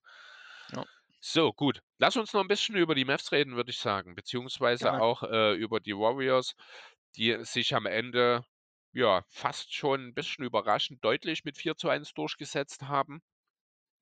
Andererseits hat Dallas halt auch, ich glaube, Jason Kidd hat es in irgendeinem Spiel mal sehr deutlich gesagt, you live by the three and you die by the three. Das ist dann am Ende auch so ein bisschen das Thema gewesen. Dallas hat es insgesamt nicht geschafft, in den Spielen konstant seine Dreier zu treffen, sonst hätte durchaus das Spiel jetzt auch, ja, womöglich bei einem 3-2 oder 3-3 auch stehen können, wenn ich ehrlich sein soll. Ich weiß jetzt nicht. Ich glaube, diese Nacht wäre Spiel 6 gewesen, wenn mich nicht alles. Nö, es hätte ja jetzt schon gewesen sein müssen. Ne, wer wäre jetzt denn gekommen? Wir hatten ja jetzt Game Ach nee, 6 stimmt, von wir hatten, Miami ja, genau. äh, gegen Boston, die hatten ja angefangen. Wäre jetzt Game 6 gekommen. Ja, das hätte durchaus Genau. passieren können. Hätte 3-3 stehen. Also gerade, äh, oh, war das das zweite oder dritte Spiel, wo die denn mit, mit 29 Punkten oder nee, 19 Punkten oder irgendwie sowas geführt hatten. Ich hab, hab's zum Glück vergessen. Äh, wo sie auf jeden Fall eine sehr, sehr hohe äh, Führung dann auch weggegeben haben, weil sie ab der zweiten Hälfte ja nicht mehr getroffen haben. Ich glaube, das, Das war Game war 3, ich glaube. Das war da ein Ich glaub- stimmt, 40-Punkte-Spiel das von Doncic, ne? Stimmt, das war das erste Spiel in Dallas dann wieder. Stimmt, genau. Das habe ich schon äh, verdrängt. Ja, Das, Traumatische das, das, wollte- das, Ereignisse. das, ja, das wollte ich verdrängen. genau. ja, also der Dreier ist halt wirklich bei den Mavs einfach, also die sind so abhängig davon. Also ich habe jetzt auch mal bei, bei Cleaning the Glass äh, heute Morgen mal, mal geschaut. Die Mavs haben in diesen Playoffs 47,3 Prozent, also 47,3 Prozent ihrer Würfe sind Dreier. Ja, fast das die Hälfte. darf das nicht sein. Und da, davon treffen die dann nur 37 Prozent. Das ist einfach dann zu wenig. Also wenn du so abhängig von dem Wurf bist, dann musst du den auch mit mindestens 40 Prozent treffen. Oh, also da hast Äh, du schon noch ganz schöne Anforderungen, muss ich sagen. Also ein Team, Ja, das aber- in den Playoffs 40% Dreier trifft, ich glaube, das muss auch erstmal erfunden werden. Das, ja, aber dann, dann, dann musst du dein Spiel auch mal ein bisschen variabler aufstellen. Das ist viel Also mehr, den- genau, das, Das, das ist jetzt fehlt. halt. Genau, Ja. also das, das meinte ich jetzt. Wenn du so abhängig von dem Dreier bist, dann musst du es auch mit 40% treffen. Das Team gibt es nicht. Äh, außer die Warriors, die haben 39%, also fast 40. Waren also kurz davor. Äh, aber ist doch nochmal ein anderes Team als, als die Mavs, aber die sind auch nicht so abhängig vom Dreier. Die können auch mal aus der Midrange oder sonst was. Die können auch mal ein schnelles Spiel machen, was die Mavs jetzt auch sehr, sehr selten machen. Die sind ja doch eher ruhig, sage ich jetzt mal, ähm, den, den Ball bis, bis später in eine Shotclock reinnehmen. Und, und äh, deswegen, die sind einfach zu abhängig. Das hast du gesehen, wenn, wenn der Dreier nicht mehr ähm, fällt, wie jetzt beispielsweise in, im dritten Spiel, dann vergeigen die das. Und dann ist auch dieses sicher geglaubte 2 zu 1 auf einmal ein 3 zu 0. Beispielsweise jetzt. Und, und das, ist, das ist halt einfach das, das Problem. Ähm, Luca hatte ja auch in dem, in dem dritten Spiel 40 Punkte oder 42 Punkte aufgelegt. Mhm. Ja, aber die Rollenspieler haben dann auch wieder nichts oder wenig fabriziert.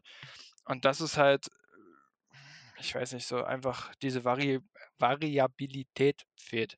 Dann noch, wenn du verwirfst, gibt es Rebounds. Ja, wen hast du denn da, der Rebounds holt? Dwight Powell, der fünf Minuten oder sowas spielt. Mhm. Äh, Maxi Kleber, der jetzt auch nicht gerade der dominanteste ist, der jetzt auch mehr einer ist, der ausboxt, anstatt sich selber die Rebounds zu holen. Und wen hast du dann? Dann hast du einen Dorian Finney-Smith, der jetzt nicht gerade der größte, also der ist groß, also der ist größer als ich, äh, aber äh, das ist auch nicht schwer mit 1,78, äh, aber äh, ja, das ist kein Rebounder. Und, und das ist halt, äh, dann musst du halt auch wirklich mal das Spiel mal schneller machen, mal langsamer machen, einfach da wieder äh, variieren. Und das hat Jason Kidd jetzt ähm, in dieser Serie nicht gut gemacht, äh, diese In-Game Adjustments. Die hat er in der ersten Runde gegen die Jazz richtig, richtig gut gemacht. Gegen die Suns hat er auch äh, teilweise äh, starke, ähm, starke Lösungen gehabt, sage ich jetzt mal, haben dann leider die ersten zwei Spiele gegen die Suns nicht so funktioniert. Hast du dann aber gemerkt, ab, äh, ab dem dritten Spiel bei der Suns-Serie lief es dann besser. Also Jason Kidd hat mich diese Saison komplett überrascht, aber jetzt gegen die Warriors hat er da nicht so viel machen können. Ich weiß es nicht, ob es daran lag, dass die Spieler nicht mehr konnten dass die einfach, halt gegen die Jazz ging es in sechs Spielen. Ja. Genau, und gegen die Suns in sieben Spielen. Es ist halt schon ein Brocken. Und dann triffst du auf das, äh, auf eines der besten Teams jetzt in den äh, letzten Jahren. Ähm, ich glaube, jetzt die sechste Finals-Teilnahme in acht Jahren oder irgendwie sowas. Seit 2015, ja, genau. Irgendwie sowas halt da. Und das ist schon, ist schon Wahnsinn. Und ich glaube, da hat auch einfach dann noch die, die Energie gefehlt. Äh, Jalen Brunson hatte, also ist dann auch, die, die Leistungen sind zurückgegangen. Spencer Dinwiddie hat am Anfang der Playoffs Ewigkeiten gebraucht, um reinzukommen. Ging jetzt etwas besser, aber an den Leistungen von, von der Regular Season jetzt in Dallas konnte er nicht anknüpfen. Und dann hattest du halt wieder Luca. So, und Luca fiel ja auch die ersten drei Playoff-Spiele aus mit äh, der doch dummen Knöchelverletzung, muss man ja mal so sagen, wie die passiert ist. Ähm, und, und der ist einfach auch nicht einer, der eine Mannschaft über 20 Spiele komplett alleine führen kann. Das, das geht einfach nicht. Und deswegen musst du denn da halt auch einfach mal ein bisschen Variationen reinbringen und nicht immer nur sagen, wir werfen von draußen, sondern wir nehmen auch mal den Midranger, wir schließen mal am Korb ab. Bloß für den Korb brauchst du dann halt auch mal wieder einen vernünftigen Spieler. Ja, genau. Also das sind ja so ein bisschen, ist ja das, äh, wo es am Ende immer wieder hindreht. Ich habe jetzt mal parallel ein bisschen geschaut. Ähm, was glaubst du denn? Ich nehme jetzt mal die sieben Minuten, die Sterling Brown in den zwei Spielen in dieser Serie gespielt hat, mal raus. Wer in Sachen Rebound Percentage die Mavs anführt. Luca. Ist tatsächlich so. Mit Also ich, ich weiß, dass er mit, mit ich glaube, drei oder vier Rebounds äh, Abstand der, der beste Rebounder des Teams ist. Ich, äh, auch hab das jetzt wahrscheinlich, ja, 9,2, Dorian Finney-Smith 5,8, genau. Ja, siehst du. Ne, also auch in Sachen Das- Rebound deswegen. Percentage ist Doncic bei fast 14 Prozent, Sterling Brown bei 31, aber wie gesagt, der hat halt, ich weiß es nicht, in sieben Re- Minuten fünf Rebounds gesammelt oder sowas insgesamt. Ich schaue gerade Auf mal. jeden Fall Nee, besser vier als sind's. Dwight Powell. Ja, Dwight Powell hat 11,9% Rebound-Quote, 12,7 Defensiv-Rebound-Quote. Äh, Quote. das ist einfach, das ist ganz, ganz schlecht für einen Sender, aber auch Maxi, der ist sogar noch schwächer, was das angeht. Das hast du jetzt beschrieben schon, er ist halt mehr der, ich sag mal, passive Team-Rebounder im Sinne des Ausboxens, das, was man äh, Globus immer lange Zeit so ja, einerseits positiv, andererseits in Sachen der Statistiken negativ angelegt hat. Bei Dorian Finney-Smith, muss ich sagen, gehen unsere Meinungen ein kleines bisschen auseinander. Denn ich finde, er ist ganz klar der beste Rebounder, den die Mavs haben. Vielleicht jetzt mal abgesehen. Ne? Und er ist äh, auch nicht unbedingt ein Größenthema, weil er will die einfach. Also er ist, ich glaube, auch äh, einfach im Rahmen seiner Umstände wahrscheinlich einer der besten Offensiv-Rebounder ligaweit, würde ich behaupten wollen, Dorian Finney-Smith, einfach weil er immer mit dieser, äh, mit diesem Selbstverständnis hingeht. Aber er ist halt auch, und das ist der Punkt, er ist der Einzige, der es macht. Genau. Das ist auch so ein Punkt, ist, den ich mir aufgeschrieben habe, was Dallas für die nächste Saison braucht. Definitiv mehr Power in der Zone. Ne, du hast schon angedeutet, ähm, der einzige Big, der in den Playoffs wirklich spielbar ist, ist Maxi Kleber. Dwight Powell kannst du defensiv einfach nicht auf, äh, in den Playoffs aufs Feld bringen. Das funktioniert nicht. Das hat Kit zum Glück dann auch realisiert, hat dann diese Smallball-Idee implementiert, die zum Glück ja auch weitestgehend funktioniert hat. Ähm, da wiederum ist Maxi halt auch extrem wichtig, denn ich glaube, der Erfolg der Mavs ist unmittelbar von seinen Werten auch so ein bisschen abhängig. Hat er Foulprobleme, ist für die Mavs eigentlich gar nichts zu holen, trifft er seinen Dreier nicht, sind die Mavs nahezu chancenlos, weil einfach das Basing dann nicht mehr gegeben ist. Leider ist er halt sehr streaky, was das angeht. Ähm, ja, und mehr Optionen gibt es einfach nicht. Der nächstbeste, ich nenne jetzt mal Big Man, obwohl er mehr eigentlich ein Flügelspieler ist, ist dann halt schon Dorian Finney-Smith. Deswegen habe ich mal überlegt, ob wir denn nicht vielleicht in irgendeiner Form Personal im Sommer finden kann, der die Mavs im der auf der Center-Position weiterhilft. Ich habe jetzt mal äh, versucht, realistische Ziele zu finden, die äh, vielleicht auch bezahlbar sind, denn wir müssen uns auch klar deutlich werden, die Mavs haben jetzt nicht so super viel Spielraum im Sommer. Ähm, deswegen habe ich beispielsweise, zumal ich jetzt auch heute früh noch gelesen habe, dass man wohl ohnehin kein Interesse mehr an ihm groß hat, äh, Woody Gobert beispielsweise gar nicht in Betracht gezogen. Ähm, ich habe mal geschaut, ich bin mir mal die Teams durchgegangen, habe geschaut äh, nach Centern, die entweder einen Dreier mitbringen, der gut genug ist, um das äh, Five-Out-Spiel weiterhin betreiben zu können, oder einen Bigman, der äh, defensiv zumindest in der Zone so gut ist, dass dort ein klares Upgrade ist. Ich habe am Ende mal drei Deals, die sind alle super einfach gehalten. Also ich habe da jetzt mir nicht, äh, ins, äh, nicht tausendfach mir Gedanken gemacht, wie muss das alles zusammenpassen. Ich haus dir einfach mal hin. Da können dann eventuell in irgendeiner Form Picks natürlich noch hinzukommen. Meine erste Idee hat mich nach Houston geführt. Und Mhm. zwar, Ich, ich schreibe das, ich schreib das mal mit, mein Gedächtnis Mhm. ist nicht mehr das Beste. genau, äh, und zwar habe ich dort einfach mal, die Mavs geben Tim Hardaway Jr. ab und bekommen dafür Christian Wood und damit es finanziell passt, David Nwaba. Da müsste wahrscheinlich ein Pick mit dazu. Ich habe extra noch mal geschaut.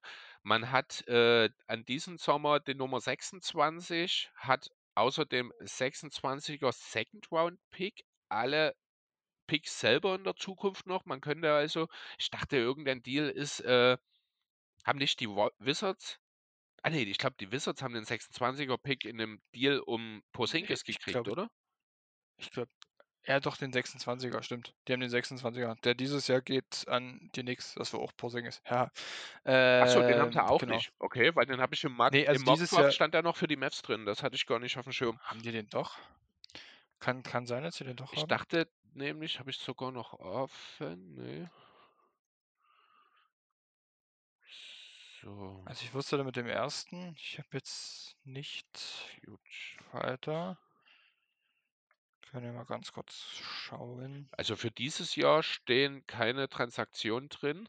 Nächstes, ach Also nee, nächstes Jahr geht er dann an ich die hab- Mavs, äh, an die Knicks, genau. Also ich habe jetzt hier äh, Jahr 22 plus First Round, den 26er. Dann erst wieder 24, erste, zweite Runde. Habe ich anders tatsächlich. Also ich bin jetzt hier, Also ich habe, ich guck mal ich bin bei fansbow.com. Genau. Ja, ich bin bei Pro Sports Transactions. Ich Ja. gucke nochmal bei RealGM, dort gucke ich eigentlich auch gerne mal rein. Das ist aber immer so unheimlich viel. Genau, der dieses Jahr steht. geht an die, ach, der dieses Jahr geht an die Wizards und der nächstes Jahr der First Round Pick geht an die Knicks. Okay. Alles klar. Gut. Gut, also wird es natürlich auch gut. schwierig, dort in irgendeiner Form äh, groß was picktechnisch hinzuzufügen, mal einen Second Rounder oder sowas vielleicht. Vielleicht wird ja auch ein Jalen, Jalen Queen, nein, nicht Jalen Queen, sondern Josh Queen äh, relevant, denn der hat eine Spieleroption in seinem Rookie-Vertrag. Da bin ich auch gespannt. Ähm, ja, was würdest du denn grundsätzlich erstmal von der Idee halten, dass man Christian Wood äh, in dieses Team erfüllt. Er ist natürlich jetzt defensiv nicht unbedingt das super Upgrade, das man braucht. Offensiv dafür aber natürlich jemand, der den Dreier gut trifft, der äh, beweglich ist, der auch Closeouts zu attackieren weiß. Also offensiv sehe ich dort durchaus einen Fit drin. Defensiv könnte das aber natürlich durchaus problematisch werden. Ich sag mal, also ich wäre, also ich würde den Deal machen, Mhm. ähm, weil ich glaube, Timmy äh, wird nächstes Jahr nicht mehr so relevant sein. Ähm, wenn ein Dinwiddie bleibt, was ich, bin ich ehrlich, vermute. Ähm, deswegen sehe ich äh, Timmy nächstes Jahr eh nicht mehr bei dem S. Ähm, und ich bin eigentlich schon seit zwei, drei Jahren für, für Wood äh, in Dallas. Deswegen würde ich es auf jeden Fall machen wollen. Ich würde dafür auch von mir aus zwei Zweitrunden-Picks abgeben. Da wird jetzt eh in den nächsten Jahren was, was äh, für einen jungen Spieler willst du an die Seite von Luca stellen. Also jetzt so ein unerfahrener Luca will jetzt gewinnen, beziehungsweise die, die Mavs allgemein wollen jetzt gewinnen, da, da brauchst du jetzt keinen 18-, 19-jährigen Unerfahrenen. Aber ist, Deswegen würde ich auch, mhm. aber ist Wood dann auch wirklich der Spieler, der die Mavs aufs nächste Niveau hebt? also offensiv auf jeden Fall, äh, bin ich ehrlich. Und ich glaube auch, Jason Kidd hat, also ich weiß nicht, ob er mich jetzt einfach entfesselt hat, ähm, aber was er dieses Jahr defensiv aus diesem Team gemacht hat, da glaube ich auch, dass er einen Wood defensiv besser machen würde. Ähm, dass es einfach für den nächsten Schritt auch reichen wird. Er würde jetzt nicht äh, zum Titel reichen. Das auf jeden Fall nicht. Äh, der würde es noch einen, einen äh, zweiten, ich sag mal, richtigen Playmaker brauchen, auch einen konstanten, ähm, wo ich ja glaube, dass Jalen Brunson nächstes Jahr, das hatte ich ja schon mal, wo ich bei Andreas äh, war, vor ein paar Wochen habe ich das ja auch gesagt, ich glaube, Jalen Brunson ähm, wird nächstes Jahr nicht mehr in Dallas sein. Mhm. Und Wood plus noch einen konstanten, erfahreneren Playmaker äh, würden auf jeden Fall die Mavs weiterbringen. Ob das jetzt zum Titel reicht, weiß ich nicht. Glaube ich auch nicht. Äh, dafür ist Wood dann doch nicht so stark. Aber ich sag mal, es ist alles besser als ein Dwight Powell und ich will jetzt nicht gegen Maxi haten, aber Maxi darf nicht dein bester Center sein, äh, wenn du, also in den Playoffs, wenn du wirklich was erreichen willst. Also ich, ich mag Maxi, aber dafür reicht Maxi auf gar keinen Maxi Fall. ist ein Und da ist fantastischer Wood, Backup. Ja. ja, ja, genau. äh, Da, und da ist Wood auf jeden Fall eine Verstärkung. Ich könnte mir dann sogar vorstellen, Maxi und Wood in, in ein paar, äh, äh, paar Possessions auch äh, gemeinsam auf dem Mhm. Court. Ich glaube, das könnte auch richtig geil werden. Also ich würde es auf jeden Fall machen. Okay, interessant. Bin ich überrascht, äh, dass du dort so ja regelrecht begeistert davon bist. Die Idee an sich kann ich schon sehen, dass es aber so viel Euphorie äh, auslöst, das überrascht mich doch. Ich habe noch einen anderen Deal, auch um einen Sender mit einem Dreier. Ähm, und zwar gucken wir dafür mal nach New Orleans. Ich habe auch hier wieder Tim Hardaway Jr. mit angegeben. Der würde den Pelicans tatsächlich in Sachen Spacing wahrscheinlich auch weiterhelfen. Ähm, und dafür im Gegensatz kommt dann Jonas Valanciunas nach Dallas. Der hat noch zwei Jahre Vertrag und ich verdient 30 Millionen in den zwei Jahren, ich glaube. Und damit es finanziell passt, habe ich, oh, ich glaube, Troy heißt er mit Vornamen, Murphy den dritten noch mit reingepackt. Auch hier natürlich also diesen- Picks immer in irgendeiner Form. Erstmal könnte Ja. man drüber diskutieren. Mir geht es um den spielerischen Fit mehr hier. Also diesen Murphy, bin ich ehrlich, kenne ich nicht. Habe ich auch Also, nur als Filler. ich- Also mir geht es um Ja, Valentinas ja jeden genau. Äh, da, das weiß ich jetzt gerade nicht. Ähm, auch hier wieder, Timmy wird keine große Rolle spielen und Valanciunas würde gerade Rebound-mäßig helfen. Also ich, ich liebe Valanciunas, also das ist wirklich einer meiner Lieblingsspieler in der NBA. Äh, wäre auf jeden Fall geil. Es ist ein, äh, ist das nicht auch ein Jugo-Boy? Ja. Er würde also perfekt zu Luca passen.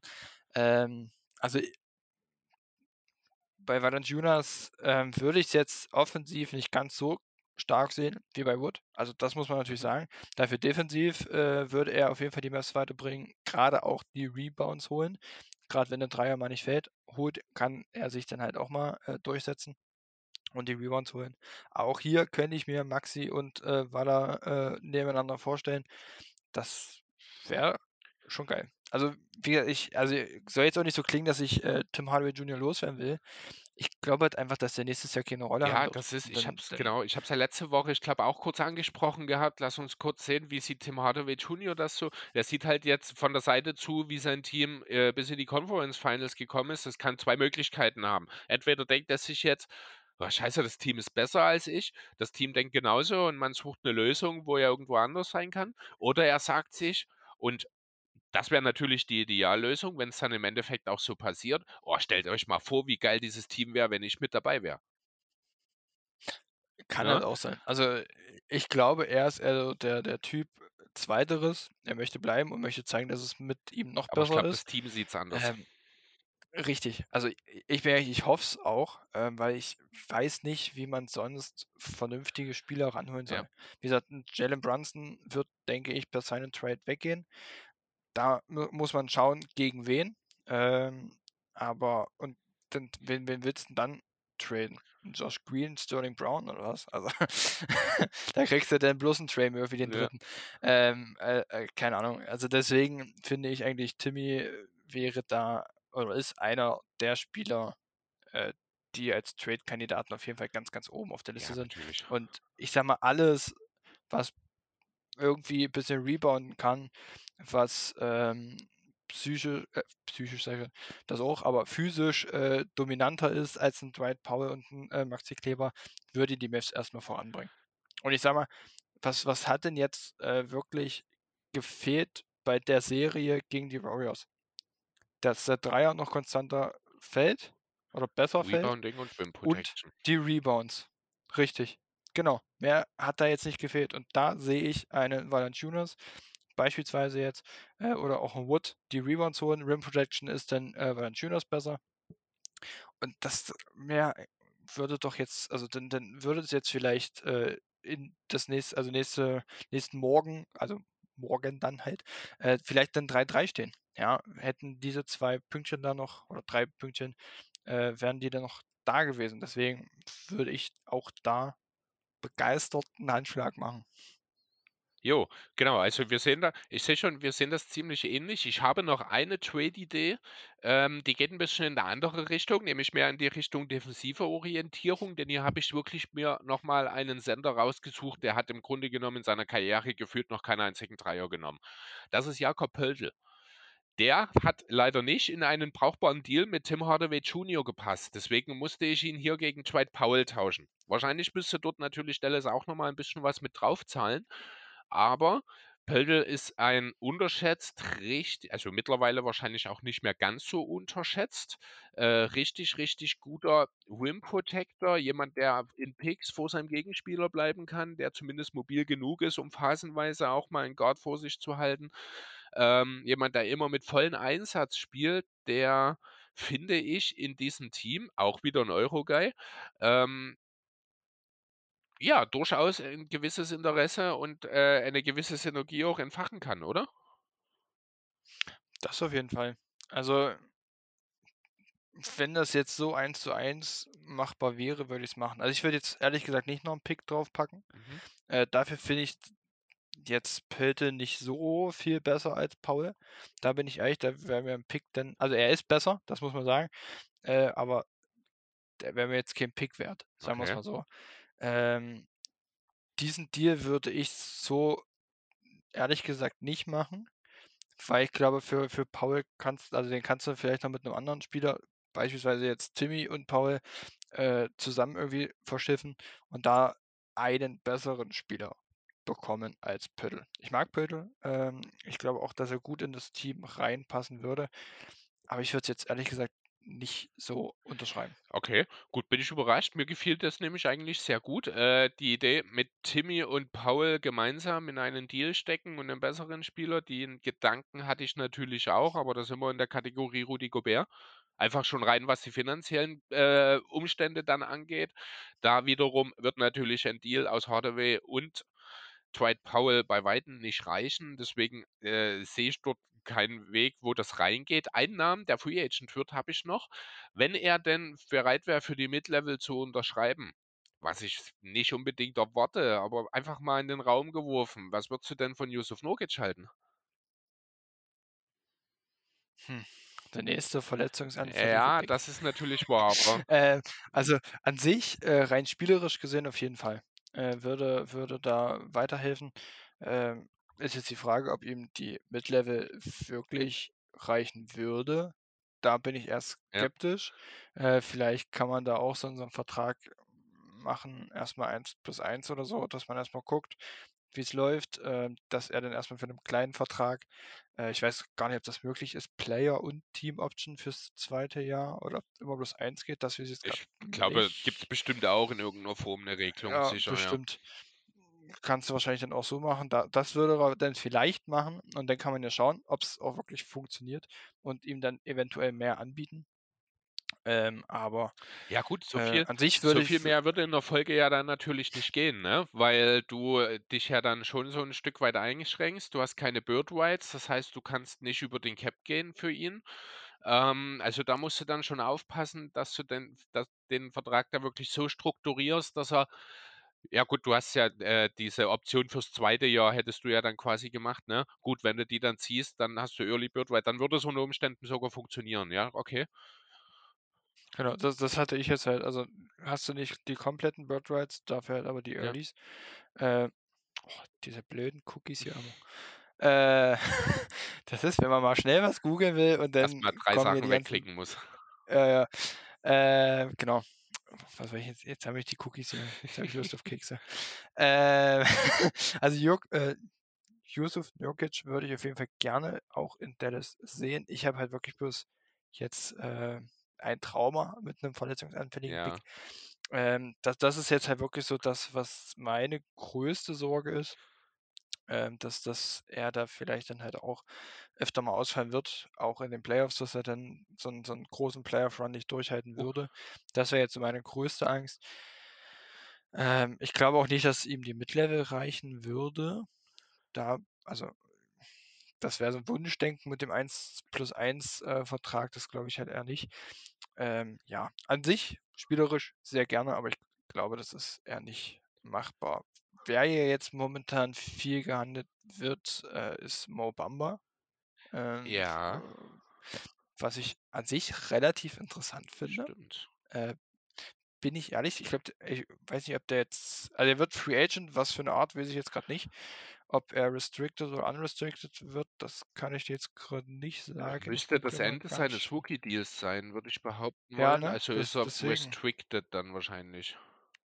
Ja, es ist das vierte. Jahr jetzt, genau. Ja, genau. Okay.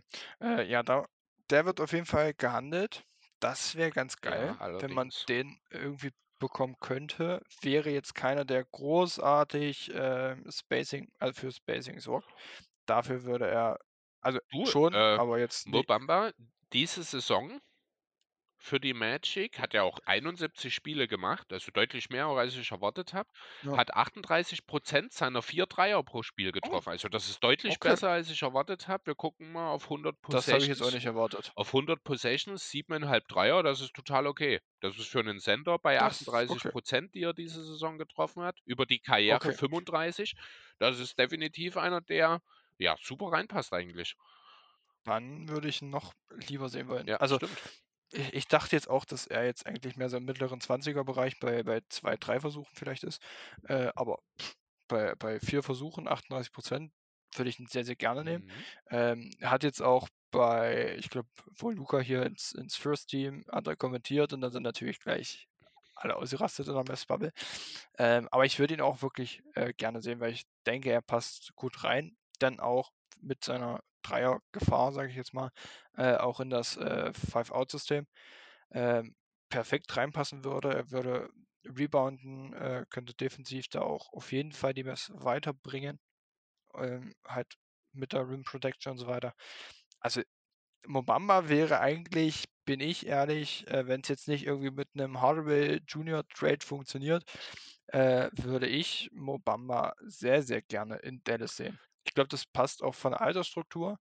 Ähm, ist 24, jetzt ja, das passt. 24, das passt perfekt. Mit dem kann man dann da auch äh, langfristig, sage ich jetzt mal, was aufbauen. Ist halt nur die Frage, wie viel er möchte. Also Ich glaube nicht, dass äh, er super viel verlangen wird. Richtig. Ähm, Das, das ist halt auch so meins. Ich glaube nicht, dass er viel verlangen wird. aber es ist halt auch wieder ein verletzungsanfälliger Big. Ja, das, das Ja. stimmt. Aber ich glaube, die Bigs allgemein sind etwas verletzungsanfällig. Ähm, ist natürlich da, wenn man es jetzt so sieht, ist der Nurkic besser als Mobamba jetzt in diesem Moment. Aber ich glaube, Mobamba kann ähm, be noch besser oder wird auch noch besser Ja. werden. Ähm, Nurkic ist jetzt eigentlich in seiner Prime Time sozusagen drin. Wenn nicht verletzungsbedingt, vielleicht sogar schon ein bisschen drüber. Wenn nicht sogar schon drüber, richtig. Und da glaube ich, kannst du kannst du mit Bamba in, in innerhalb von ein, zwei Jahren noch mehr erreichen. Also den noch besser machen. Deswegen, also Mobamba ist eigentlich bei mir jetzt äh, wirklich Wunschkandidat Nummer eins, ähm, Ja, der jetzt auch machbar wäre. finde ich spannend auf Also jeden Fall. Ist eine coole Idee. ich sage mal, ich hätte, ich hätte auch gern äh, Zach Levine oder LeBron James bei Dallas. Das sehe ich jetzt aber nicht kommen. Oh, Zach Äh, Levine, deswegen, da also hätte ich jetzt ohnehin. ja, das stimmt, das stimmt. Jalen Brunson, Sign and Trade, das könnte machbar Ja, sein. genau, darauf wollte ich Äh, hinaus. und dann, dann Mobamba per Free Agency holen, das wäre meins. Da da dass ich in den letzten Jahren so enttäuscht wurde von äh, Mark Cuban, Nico Harrison konnte jetzt noch nicht so viel zeigen, äh, habe ich da jetzt Angst, äh, zu große äh, Freudensprünge schon vorher zu machen. Also ich lasse mich da überraschen, aber ich sage mal, es wäre, denke ich mal, möglich. Ich glaube auch Jalen Brunson würde dem Bulls äh, weiterhelfen. Ähm, erstmal, klar, Mhm. ist schlechter an sich als Zach Levine. Da müsste wahrscheinlich äh, auch noch jemand mitgehen. Wahrscheinlich ein paar Picks, äh, die letzten, die man noch hat. Ähm, aber an sich, Zach Levine in Dallas würde ich nicht schlecht finden. Aber wie gesagt, Mobamba ist erstmal das erste Ziel für mich jetzt äh, persönlich. Ich glaube ich glaub auch nicht, dass da super viele Picks mit müssten, unbedingt. Wenn man jetzt so einen doppelten seinen Trade aus Brunson und Levine macht. Mir würde sich vielmehr die Frage stellen, wie sich das finanziell gestalten soll, denn Levine wird deutlich das höhere Gehalt bekommen. Wahrscheinlich sind wir dort dann auch wieder an dem Punkt, wo noch ein mittleres Gehalt mit drauf muss. Davon haben die Mavs zum Glück ein paar. Also man hat ja durchaus bewegbare Verträge jetzt da, auch wenn ich an Bertans oder eben an Dinwiddie denke. Die sind ja jetzt von ihrer Höhe her, sag ich mal, zumindest beweglich. Bei Bertans wird es natürlich im Kontext mit der Leistung sehr, sehr schwierig, auch bei Dinwiddie mit Abstrichen. Ähm, aber es sind zumindest keine absolut untradebaren Deals. Ähm, eventuell müsste dann halt dort auch ein Powell oder sowas mit drauf. Der würde den Bulls natürlich auch gut tun. Äh, würde ich wahrscheinlich für Levine auch locker mit abgeben. Andererseits ich würde dem für fast alles abgeben. Andererseits äh, waren jetzt so die Aussagen von Richtung äh, von Mark Cuban in Richtung Jalen Brunson doch eher ein bisschen anders geartet. Ich glaube ehrlich, dass die Mavs ihm so ziemlich alles bezahlen werden, was ihm vielleicht auch von einem anderen Team vorgelegt wird. Also ich sehe ihn weiter in Dallas, einfach weil ich glaube auch, dass Cuban in, mit seiner Personalhistorie, sage ich mal, den Teufel tun wird und ein jetzt so erfolgreiches Team auseinanderzureißen, wie er das ja vor elf Jahren schon mal gemacht hat und im Rahmen oder in Folge des Meisterjahres ja so ein bisschen die Mavs in der Bedeutungslosigkeit verloren gegangen sind danach. Ja, das, also ich, ich würde mich freuen, äh, wenn Brunson bleibt. Also so soll es jetzt nicht äh, rüberkommen, dass ich ihn Ja. loswerden will. Äh, aber ich glaube, du bist dann finanziell einfach so krass eingeschränkt, ähm, wenn du ihm wirklich alles bezahlst. Das ist halt so meine größte Angst. Du hast jetzt mit, mit Luca äh, einen übelst fetten Vertrag über die nächsten, ich glaube, fünf Jahre oder vier Jahre sind. 50. Äh, oder bitte? 50 was Jahre. 50? 50, ja, das nee, aber mit dem hast du auf jeden Fall einen fetten Vertrag äh, und dennoch ein Jalen Brunson, da bist du dann halt finanziell echt krass äh, eingeschränkt. Da musst du einen Burtons äh, und oder einen Dinwiddie sogar fast loswerden, beziehungsweise halt einen äh, Hardaway äh, anstatt Dinwiddie. Äh, Da hast du dann einiges frei. Also ich habe jetzt hier mal für, für nächstes Jahr bei, bei Sportrack hier die Salary Table auf. Äh, Tim Hardaway 19,6 und Burtons 16 Millionen. Da hättest du dann auf jeden Fall s- knapp 38 Millionen nochmal frei, wenn du die irgendwie verschiffen könntest. Aber Wer will die? so viel. Ja, Ja, also das ist ja, das, Jalen Brunson. Nein. nee, also nee, ähm, Spaß. wer, Äh, wer, ja, macht denn also, den Deal aus diesen beiden Spielern, wenn du als nee, also andere Seite auch weißt, dass die. Mavs gar nichts groß draufzahlen können mehr. Also da passiert halt auch Ja, nicht viel. Du wirst die maximal einzeln, wenn du Glück hast, irgendwo ja, unterbringen können. Oder in dem gigantischen Also sieben Teams, 88 Spieler Trade. Das wäre auch Ja. möglich. Nee, also zusammen, zusammen kannst du die nicht verschiffen, die musst du einzeln verschiffen, aber ich sag mal, wer tradet für einen Burtons? Ich nicht. Äh, Shooting ist immer gefragt. ja, aber nicht für 16 Nee, Millionen. aber das ist egal. Also, Am Ende, er ist ein reiner Shooter. ja, Ich weiß gar nicht, wie es sich das stimmt. entwickelt hat in den Playoffs, aber er war ja mal zwischendurch auch auf Pace, nahezu 95% seiner Würfe von draußen zu nehmen, wenn nicht gar alle. Ich weiß gar nicht, ob er Ich in der glaube, Laufe der Playoffs mal einen Zweier genommen hat dann. Wahrscheinlich mal ein Long mit. Ja, genau. Mit dem Fuß auf der Linie. Äh, ja, genau. Ein Ja. KD-Dreier. äh, genau, ja, ich weiß nicht. Also ich, ich würde es äh, sehr, sehr schön finden, wenn Brunson Pass in auf, Dallas bleibt. ganz kurz, Ja, entschuldige. Davis Bertans in diesen Playoffs in 18 Spielen hat er im Schnitt 0,2 Two-Point-Field-Goals genommen. geil. In 10 Minuten Wahrscheinlich Schnitt. wirklich. Das war dann wirklich wahrscheinlich ein, ein Ja, KD-Dreier oder also so. 0,2 von 3,1, also weniger als 10% auf Krass. jeden Fall. ja, das ist schon Ja. heftig. Ja, äh, ich weiß nicht. An sich ähm, ist Burton ein cooler Junge, äh, bringt halt Shooting-Gefahr mit, aber ich sehe den nächstes Jahr nicht und ähm, da würde ich dann lieber das, das Geld unter anderem für Jalen Brunson ausgeben Ja, definitiv. und, und ihn halten, auf jeden Fall. Also, wie gesagt, ich, ich äh, würde es äh, übel geil finden, wenn Jalen Brunson nächstes Jahr noch da ist. Ich, ich liebe diesen Kerl. Ich möchte den weiterhin in Dallas sehen. Meine Angst ist halt wirklich bloß, dass ähm, man sich finanziell so krass einschränkt. Das ist halt so meine größte Angst. Aber das ist halt Ähm, auch das Problem, das hast du an einem bestimmten Punkt, wenn du erfolgreich sein willst und auf dem Weg dahin bist, hast du das einfach zwangsläufig. Ich meine, wie gut sind die ja, Mavs aufgestellt? Die haben mit Dallas, äh, mit Dallas, mit Luca den besten unter 25-Jährigen der gesamten Liga und wie ich finde, sogar mit weitem, weitem Abstand. Man hat durchaus brauchbare Rollenspieler. Was ähm, das Einzige, was mich so ein bisschen äh, das Ganze ins Stocken bringen lässt, sage ich mal. Und ich glaube, damit gehe ich auch in eine andere Richtung als beispielsweise Jason Kidd, der ja seinem Team auch häufiger mal die Erfahrung abgesprochen hat, noch so was womit er ja nicht Unrecht hat an sich, ne? Was aber eigentlich so ein bisschen auch einhergeht damit, dass das Team ja gefühlt relativ jung ist. Aber das ist ja eigentlich gar nicht der Fall. Wenn man dann mal so ein bisschen genauer reinschaut in dieses Team, dann hast du im Grunde genommen, ich glaube, außer Luka und eben Jalen Brunson ich weiß gar nicht, ob du überhaupt noch Leute unter 25 in der relevanten Rotation hast, ne?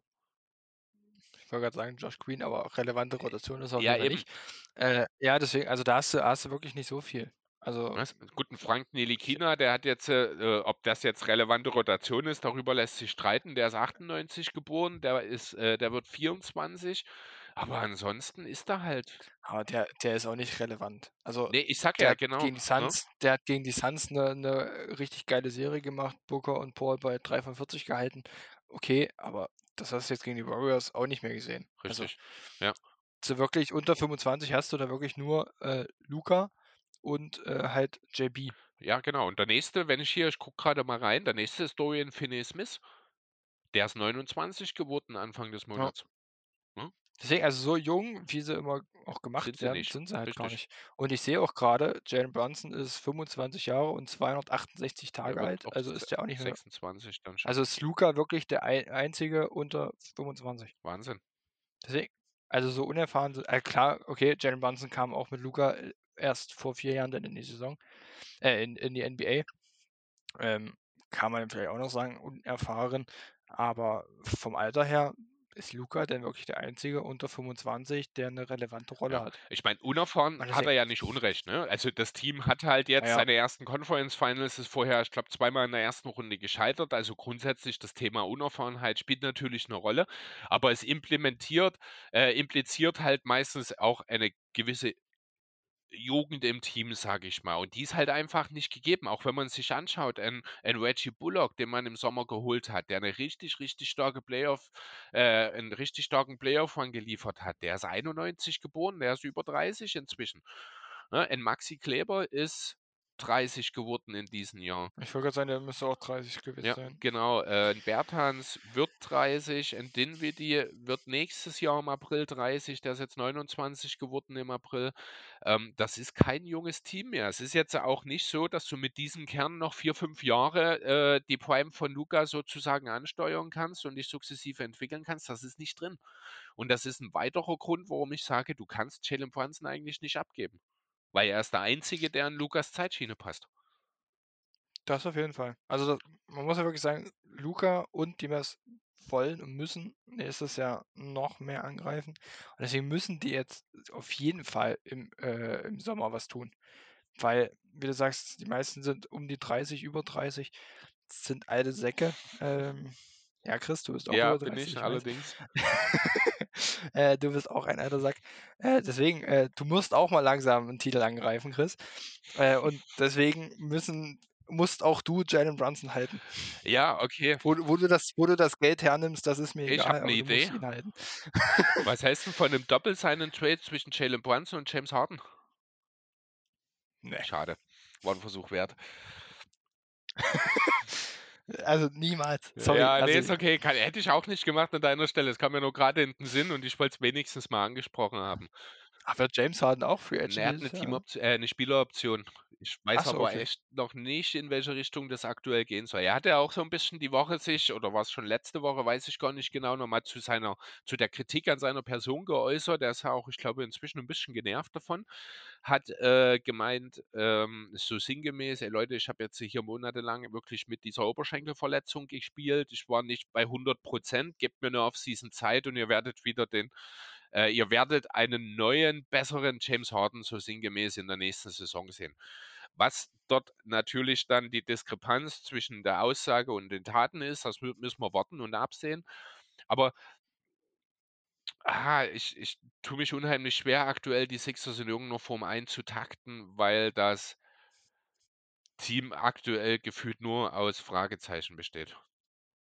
Ich habe jetzt in der äh, in der Sixers-Gruppe die Frage würde ich einfach mal an dich weitergeben, ob du's machen würdest. Würdest du Matisse Thybulle gegen Lou. Dort tauschen?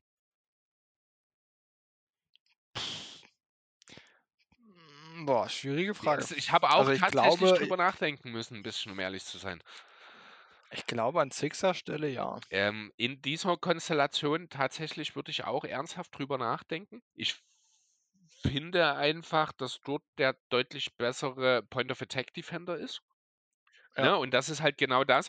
Idealerweise hast du beide im Team, denn dann kannst du Matisse Stärken auch wieder besser ausspielen, wenn er eben nicht dieser Point of Attack Verteidiger, äh, sein muss, aber er ist halt unter den Guard Wings in Philly aktuell der mit Abst ja, eigentlich der Einzige, grade jetzt mit der der mit dem Kreuzbandriss von Danny Green, der eigentlich überhaupt in der Lage ist, One on One zu verteidigen, sollte das aber eben in 'nem richtigen Teamkonstrukt nicht tun. Ich kann's immer wieder nur sagen, diese Ben Simmons Geschichte, die hat so viel kaputt gemacht in diesem Team, weil dieses Team war perfekt zusammengestellt, aber halt auch perfekt mit Simmons. Mit Harden funktioniert die komplette Grundidee nicht mehr.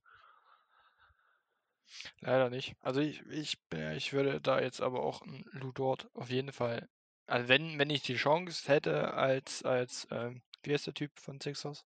Elton Brand meinst du, Äh oder? Na, den Mhm. GM. Elton Brand, Ist das ja. Elton? Ja, okay. Äh, wenn ich die Chance hätte, an seiner Stelle, äh, diesen Deal zu machen, vielleicht auch noch 'n Pick oder so was, keine Ahnung, würde ich safe Ah, machen. Pick würde ich nicht Also drauf zahlen.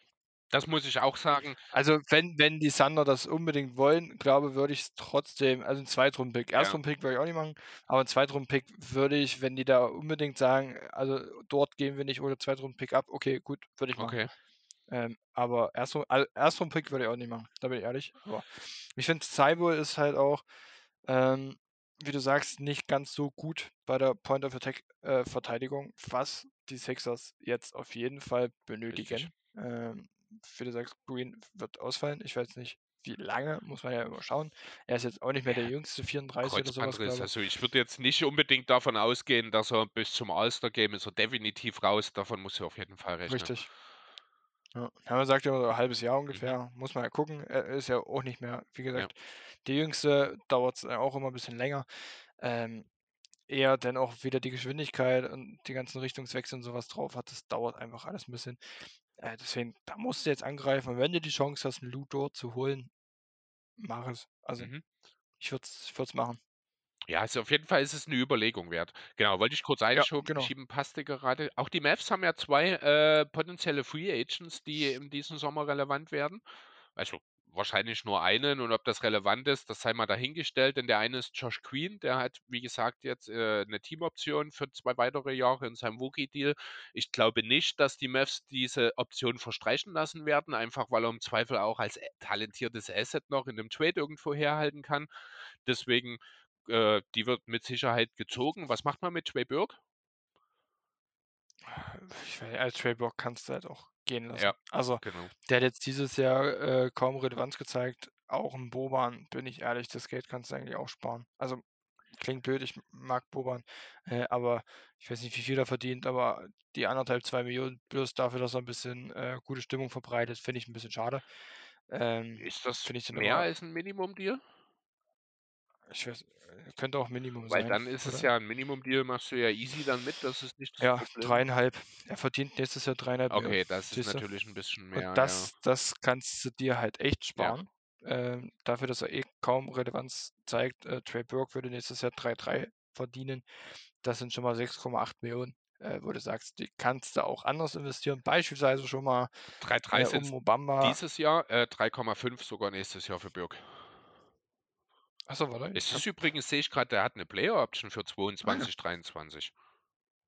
Das ist Ja, dann wird er wahrscheinlich doch in Dallas bleiben. Dann wird er Ja. bleiben. Also, da da wäre er dumm, wenn er die verstreichen lässt. Ich dachte auch, er hat 'ne Ja, dachte ich eigentlich Okay, auch. ne. Stimmt. Hier Spotrac, ja. Ja, okay. Na gut, aber dann kannst du wenigstens Boban loswerden, äh, versuchen zumindest, äh, die 3.500.000 dir irgendwie zu sparen. Trey Burke vielleicht als als kleines Nebenasset noch in 'nen Trade reinzupacken, äh, als als, äh, Cap-Filler oder so was. Josh Green glaube ich auch, dass sie den behalten werden, ähm, weil er wird dann nächstes Jahr, wenn das jetzt hier nicht lügt, äh, 3,1 verdienen. Genau. Ist jetzt nicht wahnsinnig viel, sage ich jetzt mal, was da weggeht. Dafür hat er doch einige gute Minuten auch jetzt in den Playoffs gezeigt. Er muss halt weiter an seinem Wurf arbeiten. Der fällt so was von inkonstant, ähm, ist jetzt auch in der 1. Serie gegen die Jazz, äh, oft frei gewesen am, äh, am Perimeter an der Ecke, wurde überhaupt nicht verteidigt. Äh, Spieler sind direkt, also die Gegenspieler auch, äh, direkt zum, zum Korb gegangen, um da halt äh, den Rebound zu holen. Daran muss er auf jeden Fall arbeiten, Ja, auch dass er da mindestens mal über 20 Prozent kommt. Ähm, aber ich sag mal, die 3-1 würde ich für Josh Green auf jeden Fall auch eventuell als möglicher Trade-Filler, äh, Cap-Filler bei einem Trade äh, zu behalten. Also das, das würde ich auf jeden Fall machen. Trey Burke würde ich trotzdem versuchen, im Boban irgendwie loszuwerden als Cap-Filler in irgendeinem Trade oder so, gut, keine Ahnung. Boban, Ich finde es halt, äh, mhm. äh, also ich finde es halt ein bisschen, bisschen Quatsch dann immer. Also ich finde äh, Stimmung in der, in der Kabine und so ist, ist verdammt wichtig.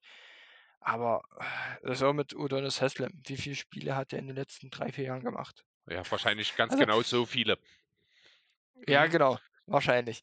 Äh, und, und das finde ich dann halt einfach immer so ein bisschen, wo ich mir denke, dann, dann stell die von mir aus als Assistant Coaches oder was weiß ich, als äh, irgendeinen komischen Trainer ein. Da gibt es doch Tausende in der NBA. Äh, dann, dann gib den halt da äh, so, eine- so eine Position. Das geht nicht auf, auf, aufs Cap äh, drauf. Das ist kein Roster-Spot, der verloren geht.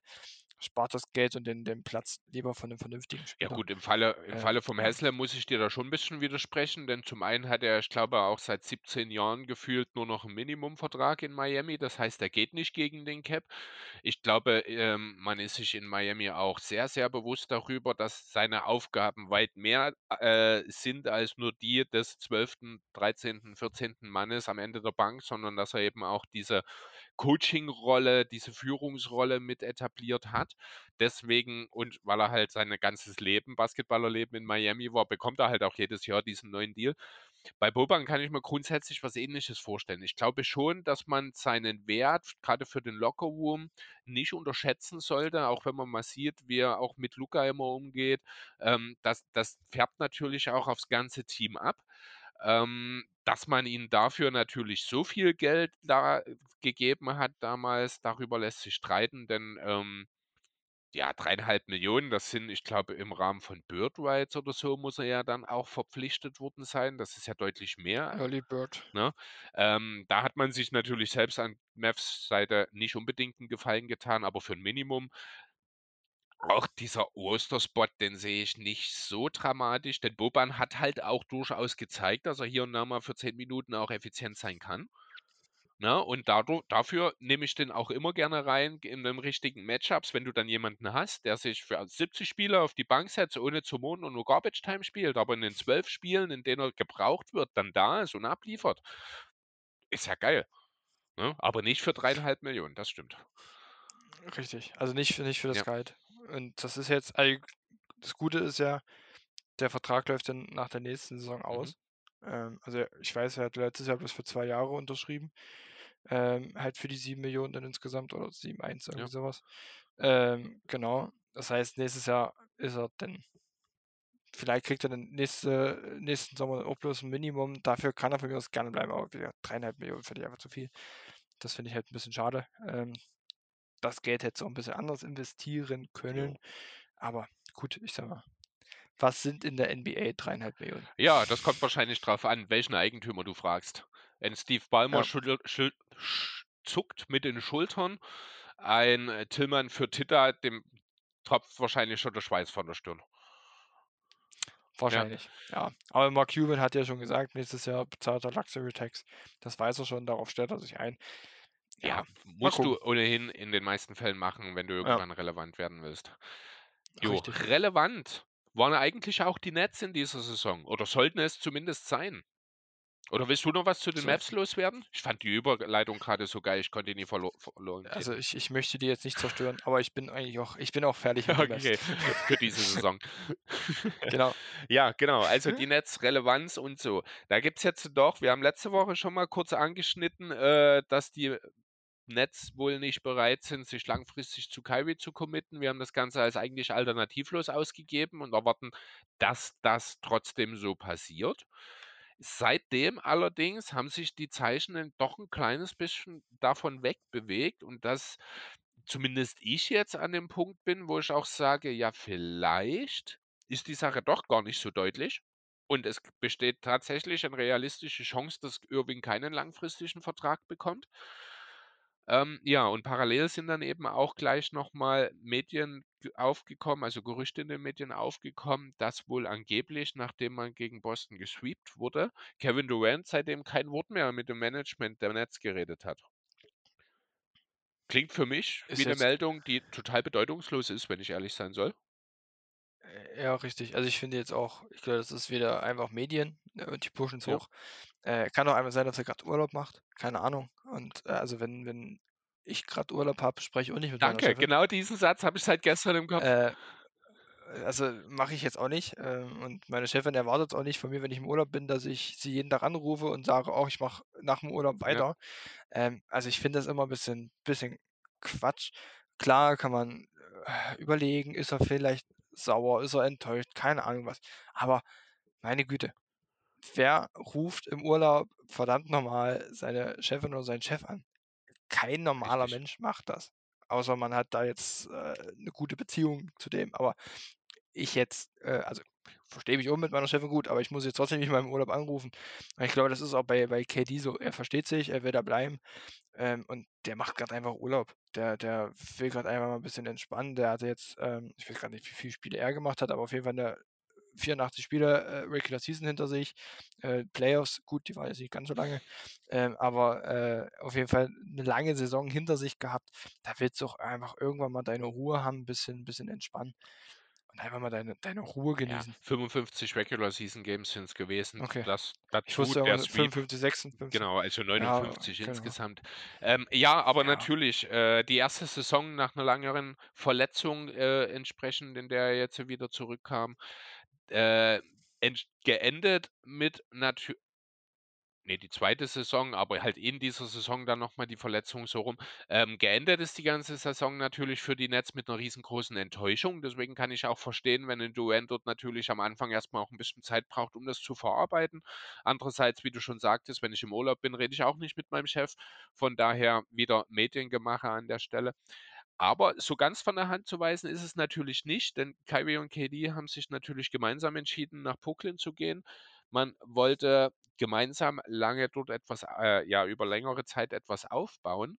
Ich kann mir schon vorstellen, dass sich KD auch, als man diesen gemeinsamen Plan gemacht hat, das Ganze ganz sicher ganz anders vorgestellt hat. Ähm, ob er da jetzt daraus allerdings die Konsequenz zieht, die Nets den Nets den Schuh draus zu drehen, weil sie 'n professionelles Unternehmen sein wollen, oder ob er vielleicht doch eher irgendwann zu der Erkenntnis kommt, dass Kyrie hier das Problem ist, da bin ich sehr gespannt, in welche Richtung das noch geht. Durant scheint allgemein 'ne sehr, sehr entspannte Zeit gerade zu verbringen. Er hat sich auch ein zweimal zum Thema Cannabis geäußert. Ich glaube, wenn ich's richtig aufm Schirm hatte, hat er sogar letzte oder vorletzte Nacht in einem Interview gesagt: „Ich bin jetzt gerade auch high.“ Also, vielleicht ist es auch einfach gar nicht so schlecht, wenn er grade nicht mit den Nets redet, ne? Kann kann auch sein, aber ich glaube ich glaube, wenn du Kyrie Irving als, äh, Teampartner hast, dann musst du, glaube bisschen high sein. 24/7 high sein. Gut möglich, genau. Ja. Ja, also, ja, ich weiß nicht. Also, ich glaube, Kyrie wird bleiben. Das ist jetzt auch grad einfach, äh, um da 'n bisschen Unmut zu stiften. Es sind halt die Medien. Genau. da muss man einfach so sagen, die Medien wollen immer Unmut stiften. Äh, es ist halt überall so. Und ich glaube, Kyrie wird bleiben, KD wird bleiben. Die werden nächstes Jahr wieder angreifen, müssen sich jetzt äh, also, man muss natürlich jetzt auch schauen. Ich habe jetzt auch schon wieder gehört, äh, die Nets überlegen, Simmons vielleicht doch schon wieder loszuwerden, weil er jetzt doch noch nicht spielen konnte.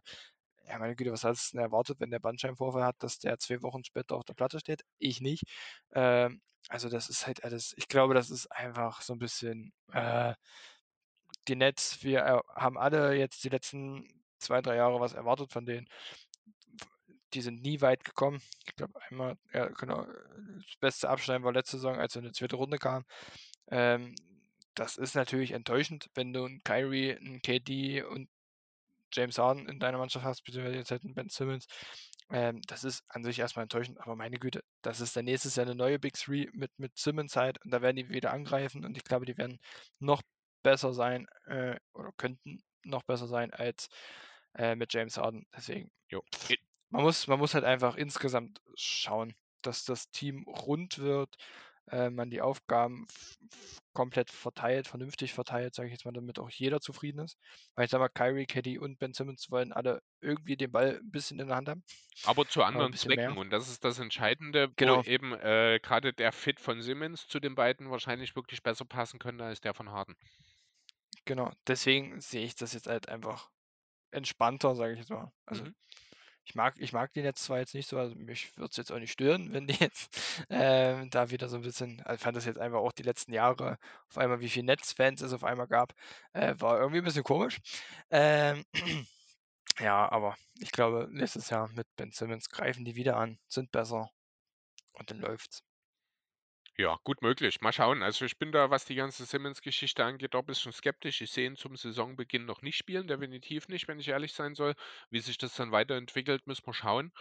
Ähm, ja, was kann man noch so schauen? Es soll zwei weitere Städte geben. Die NBA soll unter Umständen erweitert werden in 2024, weil dort der Mediendeal ausläuft.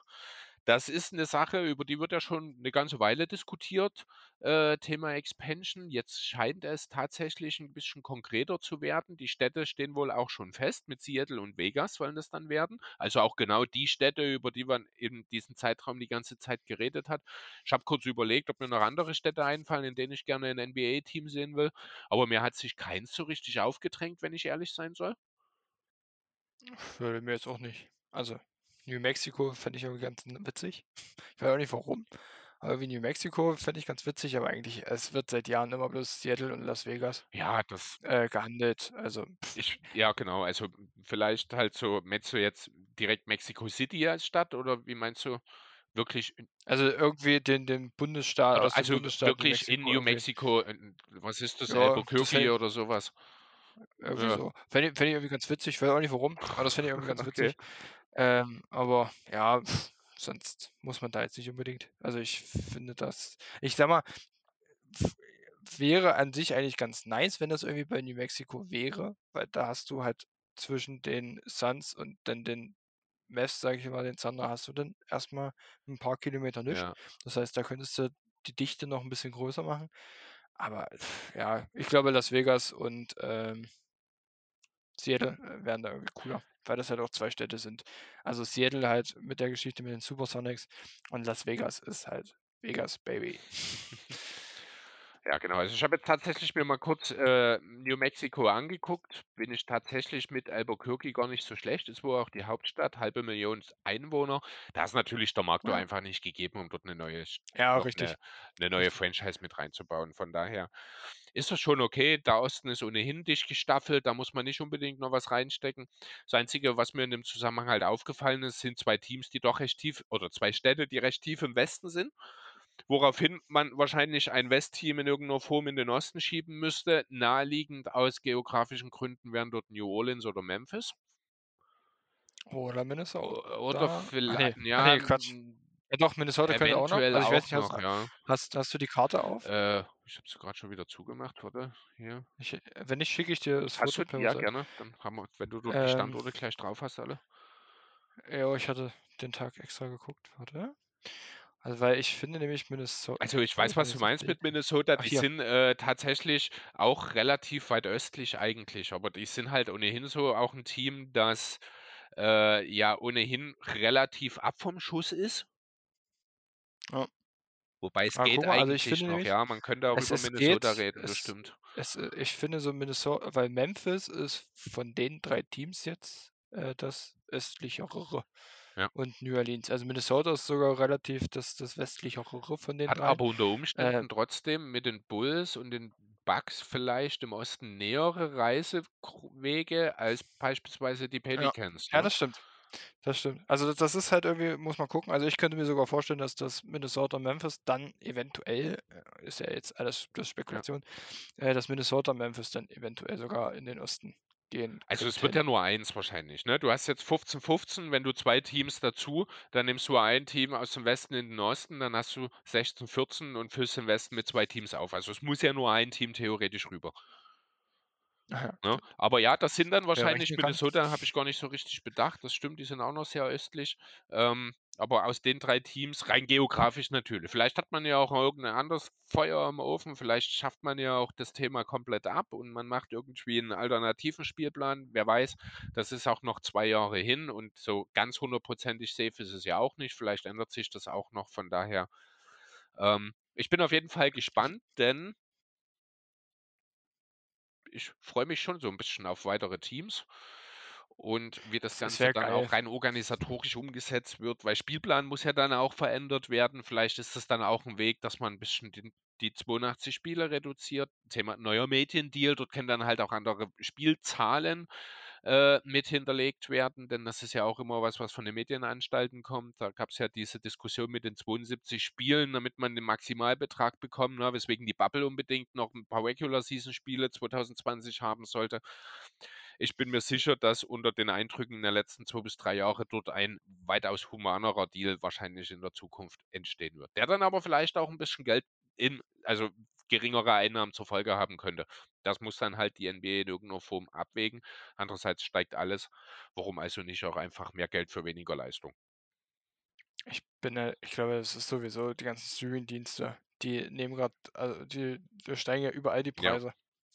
Und ich glaube, klar, du hast weniger, also wir Fans haben weniger Leistung, müssen mehr bezahlen.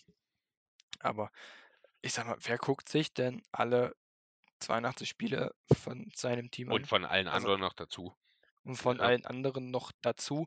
Gerade, ich finde gerade immer so um, ums All-Star-Game drumherum, so die zwei Monate vorher, nach, oder anderthalb Monate vorher, nachher, das ist so eine Zeit, die interessiert mich Ja, überhaupt nicht. richtig. Weil es halt einfach, also der Anfang der Saison guckst du, wenn jetzt, wie beispielsweise ich jetzt die Mavs habe, gucke ich, wie kommen die rein. Und dann, ja, okay, jetzt sind sie drinne. äh, Jetzt ist dann so Januar, Februar, März. Es interessiert mich halt echt relativ wenig. Und dann geht es halt nochmal Ende März, Anfang April los mit den ganzen, ähm, oder Mitte März, äh, mit, mit den Platzierungen halt. Aber so Januar bis Mitte März interessiert mich die NBA leider wirklich wenig, weil es einfach so viele Spiele sind. Und dann jede Nacht oder jede zweite Nacht da, das macht auch kein Mensch. Also ich würde auch für die Spieler äh, ähm, allein sagen, es wäre für die Spieler besser, es wäre für die Trainer besser, es wäre für, für, ähm, für uns Fans besser, weil wir dann auch einfach jedes Spiel mehr Ganz wertschätzen genau. würden. Als, als jetzt hier jedes, äh, ich glaube, keine Ahnung, 82 Spiele pro Team, wie viel das denn für alle ist. Aber es sind denn doch schon einige. Ähm, das guckt sich kein Mensch freiwillig Nee, an. definitiv nicht. Genau so ist es. Das ist richtig. Ich finde, das ist auch eigentlich ein sehr schönes Schlusswort. Eigentlich ist es kein schönes Schlusswort, das guckt sich keiner an, aber aber trotzdem finde ich, passt das ganz gut zusammen. Hast du noch irgendwas, Sandro, was du unbedingt loswerden willst? Eigentlich jetzt äh, nicht unbedingt. Ich weiß nicht, ob du noch mal kurz über Lakers, über Ach, Lakers kurz genau, ja, genau. Der neue Coach, man hat Das, jetzt, das könnte man ja, noch. man hat jetzt, wie ist der Name? Devin Harm oder sowas, ne? Dar Darwin Darwin Ham, Ham. Ach ja, der Schinkenmann, genau. Äh, der Fleischer. genau. NBA-Champion 2004 mit den Pistons geworden. Äh, zuletzt, du hast mir vorhin gesagt, äh, Assistant Coach bei den Bucks war er zuletzt, ne? Ich glaube. Genau, seit 2018 ist mit denen halt in 21 Champion geworden. Ja, genau. Vorher bei den Hawks und auch schon mal bei den Lakers als Assistant gewesen, damals mit den äh, 11 bis 13 in LA. Ähm, ja, kam sehr überraschend, muss ich sagen. Bin, ich finde es auch ein bisschen schade, denn das heißt dann in dem Umkehrschluss auch, dass die Lakers ihre Bemühungen um Doc Rivers endgültig eingestellt haben. Ähm, ja, was er dann bringen wird, bin ich mal gespannt. Wie gesagt, seit zehn Jahren schon im Business als Head äh, als Assistant Coach bei verschiedenen Teams. Jetzt bekommt er seine erste Head Coach Stelle. Die Lakers haben ja sich nicht äh, unter anderem auch deswegen von Frank Vogel getrennt, weil man ihm so ja doch die Schuld gab daran, dass das Westbrook-Experiment gescheitert ist. Das soll jetzt äh, entsprechend ähm, wahrscheinlich bereinigen. Andererseits, ich weiß nicht, wie viel dran ist, ob es wirklich stimmt. Ich habe einen, wirklich nur einen Bericht gesehen, dass Westbrook angeblich jetzt offiziell nach einem Trade gefragt hätte. Ich traue dem Bericht aber nicht wirklich. Ich glaube nicht, dass das passiert ist, um ehrlich zu sein. Ähm, das würde dies Ist halt auch die Frage, wie er gefragt hat. Hat er gefragt oder hat er gesagt: „Ich möchte getradet werden, such mir bitte was“, oder habt ihr vor, mich zu Ne, traden? ne, wenn dann schon Ersteres. Ja. Ja, denk ah, ich glaube ich weiß nicht, ob er das wirklich, ähm, Na ja, er ist sicherlich auch nicht zufrieden gewesen mit der Saison, wie sie für den Lakers äh, für die Lakers lief. Er wird schon auch mitbekommen haben, dass 'n Großteil von, ja, sowohl Fans als auch Medien ihn zum Sündenbock gemacht haben. Und in dem Zusammenhang kann ich mir schon vorstellen, dass, äh, er vielleicht sagt: „Ey, das das gebe ich mir nicht noch mal. Ich sehe jetzt auch nicht unbedingt, wie wir hier in naher Zukunft super erfolgreich sein können. Vielleicht ist für mich doch 'ne andere Option was Besseres oder so.“ Könnte ich mir vorstellen, aber ich glaube trotzdem nicht, dass er wirklich aktiv 'n Trade gefordert hat irgendwie. Das passt einfach das kann ich mir einfach nicht vorstellen. Ich weiß auch nicht. Ich glaube, er weiß ganz genau, dass die Situation dann nur schlechter für ihn Ja. werden würde. Also, ich glaube, er will jetzt einfach bei den Lakers bleiben, will's noch mal versuchen und dann wird's ja sehen, ob er denn zur Trading Deadline nächstes Jahr noch da ist oder nicht. Ähm, aber ich glaube, er wird's versuchen, weil er ganz genau weiß: „Okay, für mich tradet kein, äh, Contender. Ähm, für mich würden jetzt bloß irgendwelche kleineren Teams, äh, traden, wenn überhaupt.“ Ähm, also, ich glaube, das weiß er selber, deswegen Ja. vermute ich eigentlich, dass dass er auch bleibt. Also, ich schätze ihn eigentlich auch so als als Kämpfertyp ein, dass er jetzt äh, das zeigen möchte. Äh, so wie wir vorhin mit Tim Hardaway Junior das gesagt haben, er äh, er möchte auch zeigen, dass das Team mit ihm besser ist und Russell Westbrook möchte auch noch mal zurückkommen und zeigen: „Ey, ich kann was“, äh, auch hier im Lakers-Jersey. Deswegen denke ich, dass dass da auch jetzt mehr wieder Medien, äh, die Macht hatten. Ja, genau. Sehe ich ähnlich. Bin gespannt, was Darvin Ham am Ende liefern kann. Ähm, wird auf jeden Fall spannend als Rookie-Coach also, als Rookie-Head-Coach dann direkt in ein Team mit, ja, doch sehr, sehr speziellen Voraussetzungen, sage ich mal. Das kann für ihn der absolute Kickstart für seine Karriere werden. Es kann aber auch gut sein, dass er, äh, ja, krachend dabei scheitert. Das sind halt die Lakers. Das kann alles passieren. Gut. Dann glaube ich, haben wir's jetzt, oder? Also, ich weiß nicht, viele Pelicans-Fans gibt's ja nicht, aber ich glaube, Lars oder so was, äh, habt ihr mal erzählt. Der hat sich bestimmt gefreut jetzt vor 2, 3 Tagen, als rauskam, Zion Williamson darf oder äh, kann wieder spielen, komplett. Ich glaube, das das freut uns auch alle. Also, mich mich hat's auch gefreut. Ähm, ich glaube, das das kann man noch mal kurz Ja. erwähnen für für die 2, 3 Leute, die's vielleicht nicht mitbekommen haben.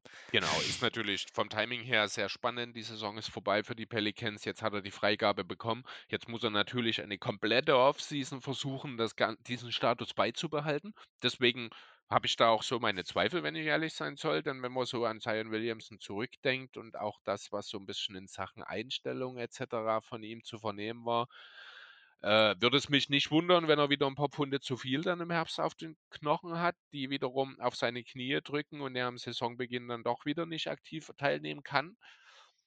Vielleicht hat er aber auch daraus gelernt, hält sich fit und kann zu Saisonbeginn direkt liefern. Dann bin ich sehr gespannt, was die Pelicans wirklich zu leisten imstande sind. Die haben ja mich schon diese Saison sehr überrascht, auch bis in die Playoffs hinein. Und das die ganze Zeit ohne ihren perspektivisch wahrscheinlich deutlich besten Spieler.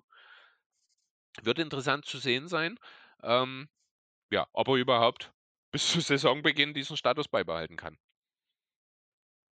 Ich hoffe es, bin ich ehrlich. Aber ich glaube auch, er hat draus gelernt, er will nicht noch mal ausfallen.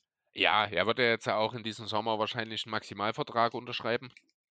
Eine vorzeitige Ist Verläng das schon ja, so 'ne weit? Ah. vorzeitige Verlängerung kann ist kann das jetzt schon. genau. Ja. Hat er ja schon vor 'n paar Wochen angekündigt. Es wird äh, ich kann's gar nicht erwarten, den zu unterschreiben oder so was in der Art oder ich unterschreibe den so früh wie möglich. Ob das jetzt unbedingt 'n Commitment zu den Pelicans war oder einfach nur eins zur Kohle, äh, fühlt es sich auch eher wie zweiteres an, wenn ich ehrlich sein soll.